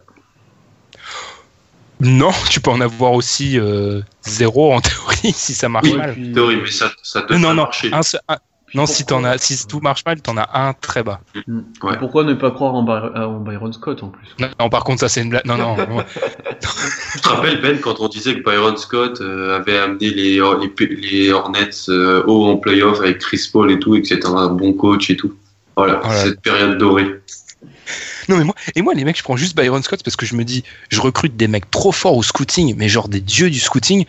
Je Ouais. recrute des prospects ouf et je leur fais, bon, bah, les mecs, euh, bon, là, on a un, un coach ridicule. Pendant 2-3 ans, bah, ça va être dur, désolé, on vous donnera le contrat qu'il faut à la fin. Je le vire au bout des 4 ans. Et Mhm. là, j'ai mon équipe de dingue avec. Parce que Byron Scott est tellement fort qu'il va te réussir à être dans la loterie tous les ans. Faut pas s'attendre Bien à. sûr. Ah oui, sinon, tu- sinon, tu fais un peu, tu fais le GM un peu comme euh, Phil Jackson, tu fais à moitié le coach en même temps. Du coup, c'est- tu sais, comme ça, c'est réglé. Hein. Voilà. Mais ouais, la, pro- la prochaine fois qu'on pose des questions, n'hésitez pas avec ces dilemmes. Moi, j'aime bien. On avait eu quoi l'autre fois? Jalil ou Alfred Payton pour construire sa, sa franchise. C'était terrible, celui-là était terrible. Et je rappelle qu'on avait donné Payton et depuis euh, quelques, ces dernières semaines, je pense que c'est impossible de répondre Jalil Okafor. C'est Payton. Hein. Ouais, il va Clair. dé- Ben défend Payton pour la première fois. Ouais, c'est bizarre là. Moi, sérieux, il y a, C'est ser- sérieux, les gars, il y a débat. hein. J'étais pas là, mais je peux Non. pas. Non, je peux pas. Non, je peux pas. je peux pas avoir Alfred Payton pour construire ma franchise. Il fait des triples doubles. Non, mais C'est je ça. peux pas. Allez, passons à l'autre question avant que je dise des insanités. Dernière question, du coup, c'est toujours, ça revient, c'est Hugo à nouveau, Hugo Snitz qui nous demande, pas vraiment une question, mais j'aurais aimé une analyse sur la défense des Cavs en ce moment. Comme on l'a dit, 20 tout le monde sur cette stat, donc on va faire pareil. 29e défense depuis le All-Star Break. Qu'est-ce qui marche pas? Je pense. Tout. Ouais, tout. Il y a un super, il y a un super podcast de, bah, de Sport Illustrated dessus. Et de- avec Ben Golliver que tu as cité tout à l'heure. Où ils Exactement. disent qu'en fait, euh, bah, c'est comme s'ils voulaient pas, mais que ça va se remettre bizarrement dans deux semaines. Et puis beaucoup. C'est pas comme si, c'est qu'ils veulent pas, je pense. Ouais, tout simplement. Et puis tout le monde explique que dans la tête, c'est difficile de troisième euh, troisième fois qu'ils vont aller en finale probablement. C'est difficile de toujours donner à, de se donner à fond, alors que les équipes d'en face se donnent constamment à fond. Surtout qu'ils peuvent mettre 130 points quand ils veulent. Donc, euh, Exactement. Mm. Donc euh, c'est la, la politique d'Anthony. Ouais, exactement. Marquer plus que l'adversaire, sauf que contrairement à d'Anthony, eux, ils vont pouvoir défendre quand ça va arriver. Ouais. Après, outre l'envie, je pense que t'as aussi des questions qui ont eu des blessures. Sandier, euh, Bogut aussi. Ils ont pas de ils ont pas de backup euh, catastrophe. au 5. C'est ça c'est t'avais plus Love et t'avais Jefferson aussi à un moment. Enfin, c'est pas la même défense que tu peux mettre en place, c'est pas la même chose. Après, quand, Moi, ils, je vont, trouve- quand ils vont s'énerver, euh, enfin, ça va défendre. hein. Ah bah ils vont rouler sur ils vont rouler sur euh, sur l'est hein. Oui. Simplement. Non mais moi c'est vraiment c'est vraiment le, le poste de c'est pas pour rien quand tu déterres Larry Sanders en Oui. avril 2017, c'est que tu as Oui. des gros problèmes au niveau du banc et je trouve que c'est plus ça parce que Tristan Thompson, c'est un des seuls Iron Man avec euh, LeBron donc on lui souhaite pas de mal mais s'il venait à se blesser, il y a il y a qui derrière? Tu fais jouer tu joues comment tu joues avec Love en 5 Bah, c'est la seule solution, je pense. oui. C'est la seule solution, Ben. c'est dramatique Love en 5. C'est, c'est- tu, tu demandes à LeBron de faire comme en finale et d'être le protecteur de raquette une nouvelle fois. Ça va pas être possible. C'est ça. Enfin, c'est, c'est surtout ça mon problème en fait. C'est le banc. Après, tu l'avais déjà dit, Alan, quand le banc, tu as Corver, Deron Williams. On va pas t'attendre à de- devenir une forteresse imprenable. Et, et, Et, Schumpert, ton, en et, plus. et Schumpert, et Schumpert. Oui, Et Schumpert, mais Schumpert est un grand défenseur. euh, Bien sûr. tout, enfin, tu peux- tu peux- tu peux Ah oui. Mais on va finir sur ça avant que j'annonce la, la nouvelle du siècle. C'est peut-être ça aussi. Il y a beaucoup, je sais plus. Là, là c'est un vrai trou de mémoire. Je sais plus. J'ai entendu ça où ou j'ai lu ça où chez, chez les Américains qui exposait un point très important, c'est que LeBron en fait, il a trop voulu construire son équipe autour de lui. Et le problème, c'est que du coup, son équipe ne fonctionne qu'autour de lui. Et du coup, bah, le problème de ça, c'est que le banc et tout, si LeBron ne vient pas à jouer, le banc ne peut plus jouer. Tout en fait, c'est bien beau de se s'entourer de shooters et tout, mais ça manque d'un mec qui peut vraiment suppléer LeBron et prendre sa place. Personne peut faire du LeBron, c'est pas possible. Mais trop, ça a trop été construit autour de lui. Ouais, créateur. Il a demandé son playmaker, on lui a donné Deron Williams, les gens ont cru que c'était une bonne idée. voilà. C'était le, c'était le bon vieux temps, Deron Williams, mais plus trop le cas. Du coup, je pense on, en est- on, on y est arrivé à bout. Là, honnêtement, j'ai aucune idée du timing, mais je pense qu'on a, on a claqué un score euh, assez incroyable. Hein. Ouais, je, je- pas loin. Probablement que c'est l'épisode. Ouais, plus de deux heures. On va, on va sûrement battre notre, notre, notre record. Du coup, c'est pour moi l'occasion de vous annoncer le l'info du siècle. L'info du siècle. Je, et attention, hein, je ne. C'est un euphémisme. Non, mais en fait, euh, il s'avère que les playoffs, la- les playoffs comme tous les ans, ce qui est très chiant quand vous animez un podcast, etc. D'ailleurs, ça va faire un an qu'on a commencé le podcast euh, pour les previews playoffs de l'année dernière. Il s'avère que la saison régulière finit le, dans la nuit de mardi à mercredi et que les playoffs commencent le samedi soir. Vous le savez, nos épisodes, c'est tous les mardis. Petit problème parce qu'on sera pas au courant de toutes les séries, donc on pourra pas faire des previews.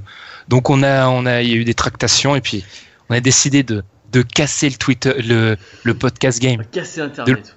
On va casser Internet. La semaine prochaine, vous n'aurez pas un, vous n'aurez pas deux. Oh, je vais faire comme les Browns là dans On la C'est ce que j'allais dire. À Miami. not one, not two. De lundi à samedi, vous allez avoir un podcast par jour. Oui, oui, Ouh là par là. jour. Ouh là là. Par jour. Alors bien sûr, on va pas faire des trucs de deux heures, on dit tout de suite parce que on peut pas vivre à côté, mais on va vous promettre un podcast par jour. Le lundi on commence, bilan de la saison, et ensuite mardi, mercredi, jeudi, vendredi, samedi, tous les jours un podcast avec une présentation de une ou deux séries, selon ce qui sera bah, ce qu'on va connaître comme série à l'époque. Donc du coup, notez bien dans vos agendas ou sur vos portables parce que dans plus personne n'a d'agenda en 2017 en fait. de lundi à samedi, un podcast par jour. C'est du jamais vu. Dites-moi sur Twitter si vous avez déjà vu ça, sur Facebook. Vous avez jamais vu ça. Un podcast par jour. C'est n'importe quoi. Ça va être le marathon pour nous, mais on va y arriver. On vous le dit. Donc du coup, ça va nous permettre de faire des vrais previews et pas d'être un peu rapide et expéditif, parce que c'est pas forcément quelque chose qu'on aime. Donc voilà, Mm. un podcast par jour. Dites ça à tout le monde, parce que c'est le feu. Merci, c'est grâce, c'est grâce à vous aussi, grâce à tous vos retours, ça nous a motivés pour faire ça. Donc de lundi à samedi, un épisode par jour. J'ai rien à dire les mecs. Est-ce que c'est pas la plus grande nouvelle de l'histoire de l'humanité là On, on- on s'y- on s'y approche. On s'y approche, Est-ce qu'on vraiment. est-ce qu'on Euh, commence le compteur euh, Jalil Okafor et Flick Payton maintenant pour le nombre de fois on va prononcer Ou plus tard Ouais, peut-être. Ou, ou la conférence était nulle aussi, on peut essayer de voir combien. C'est vrai ça. Je, je remarque que c'est souvent moi le, le, le Gugus qui Le, répète. le- le comique de répétition. Ouais, c'est ça, le comique de répétition. Mais un podcast par jour, entre lundi et samedi. Je le répète encore une fois si vous n'avez pas compris. Un par jour. Vous- vous- Il y en a un par jour. Vous vous vous réveillez, je sais pas, vous sortez du boulot, il y en a un nouveau. Toute la semaine. Ça. Ah, ça, c'est- ça c'est. Même les Américains, ils ont pas fait ça. Du coup, je vais peut-être conclure sur ce très très long épisode en vous rappelant qu'il y aura quand même un podcast par jour la semaine prochaine, Voilà. au cas où vous aviez pas compris. Et merci pour toutes vos questions. Ouais. Aussi, merci qui beaucoup. était très cool. C'est vrai. Parce que là, 20, euh, c'est vrai que c'est grâce à vous qu'on a, on a pété le score et vu qu'on sait pas faire court, hein, euh, c'est vrai que on a, on a un peu explosé le record. Mais je vous répète qu'il y a un podcast par jour la, la semaine prochaine.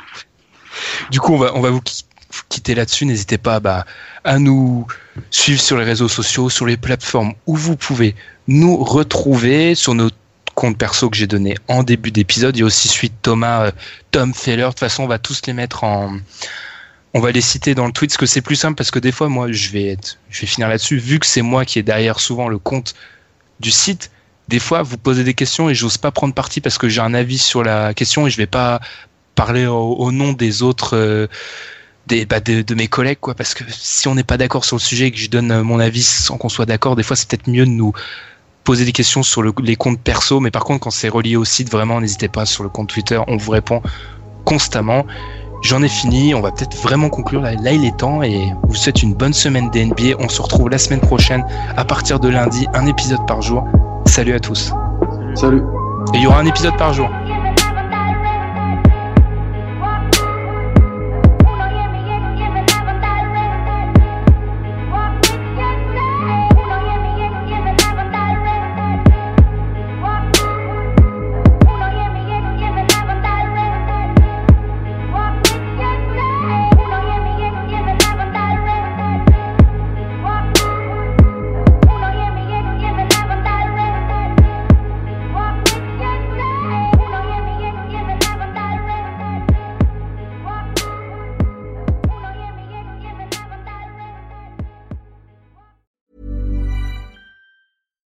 When you make decisions for your company, you look for the no-brainers. And if you have a lot of mailing to do, stamps.com is the ultimate no-brainer. It streamlines your processes to make your business more efficient, which makes you less busy. Mail checks, invoices, legal documents, and everything you need to keep your business running with stamps.com. Seamlessly connect with every major marketplace and shopping cart Schedule package pickups and see your cheapest and fastest shipping options from different carriers. With rates up to 89% off USPS and UPS rates. And with the Stamps.com mobile app, you can take care of mailing and shipping wherever you are. Make the same no brainer decision as over 1 million other businesses with Stamps.com. Sign up with Code PROGRAM for a four week trial, plus free postage and a free digital scale. No long term commitments or contracts. That's stamps.com. Code program.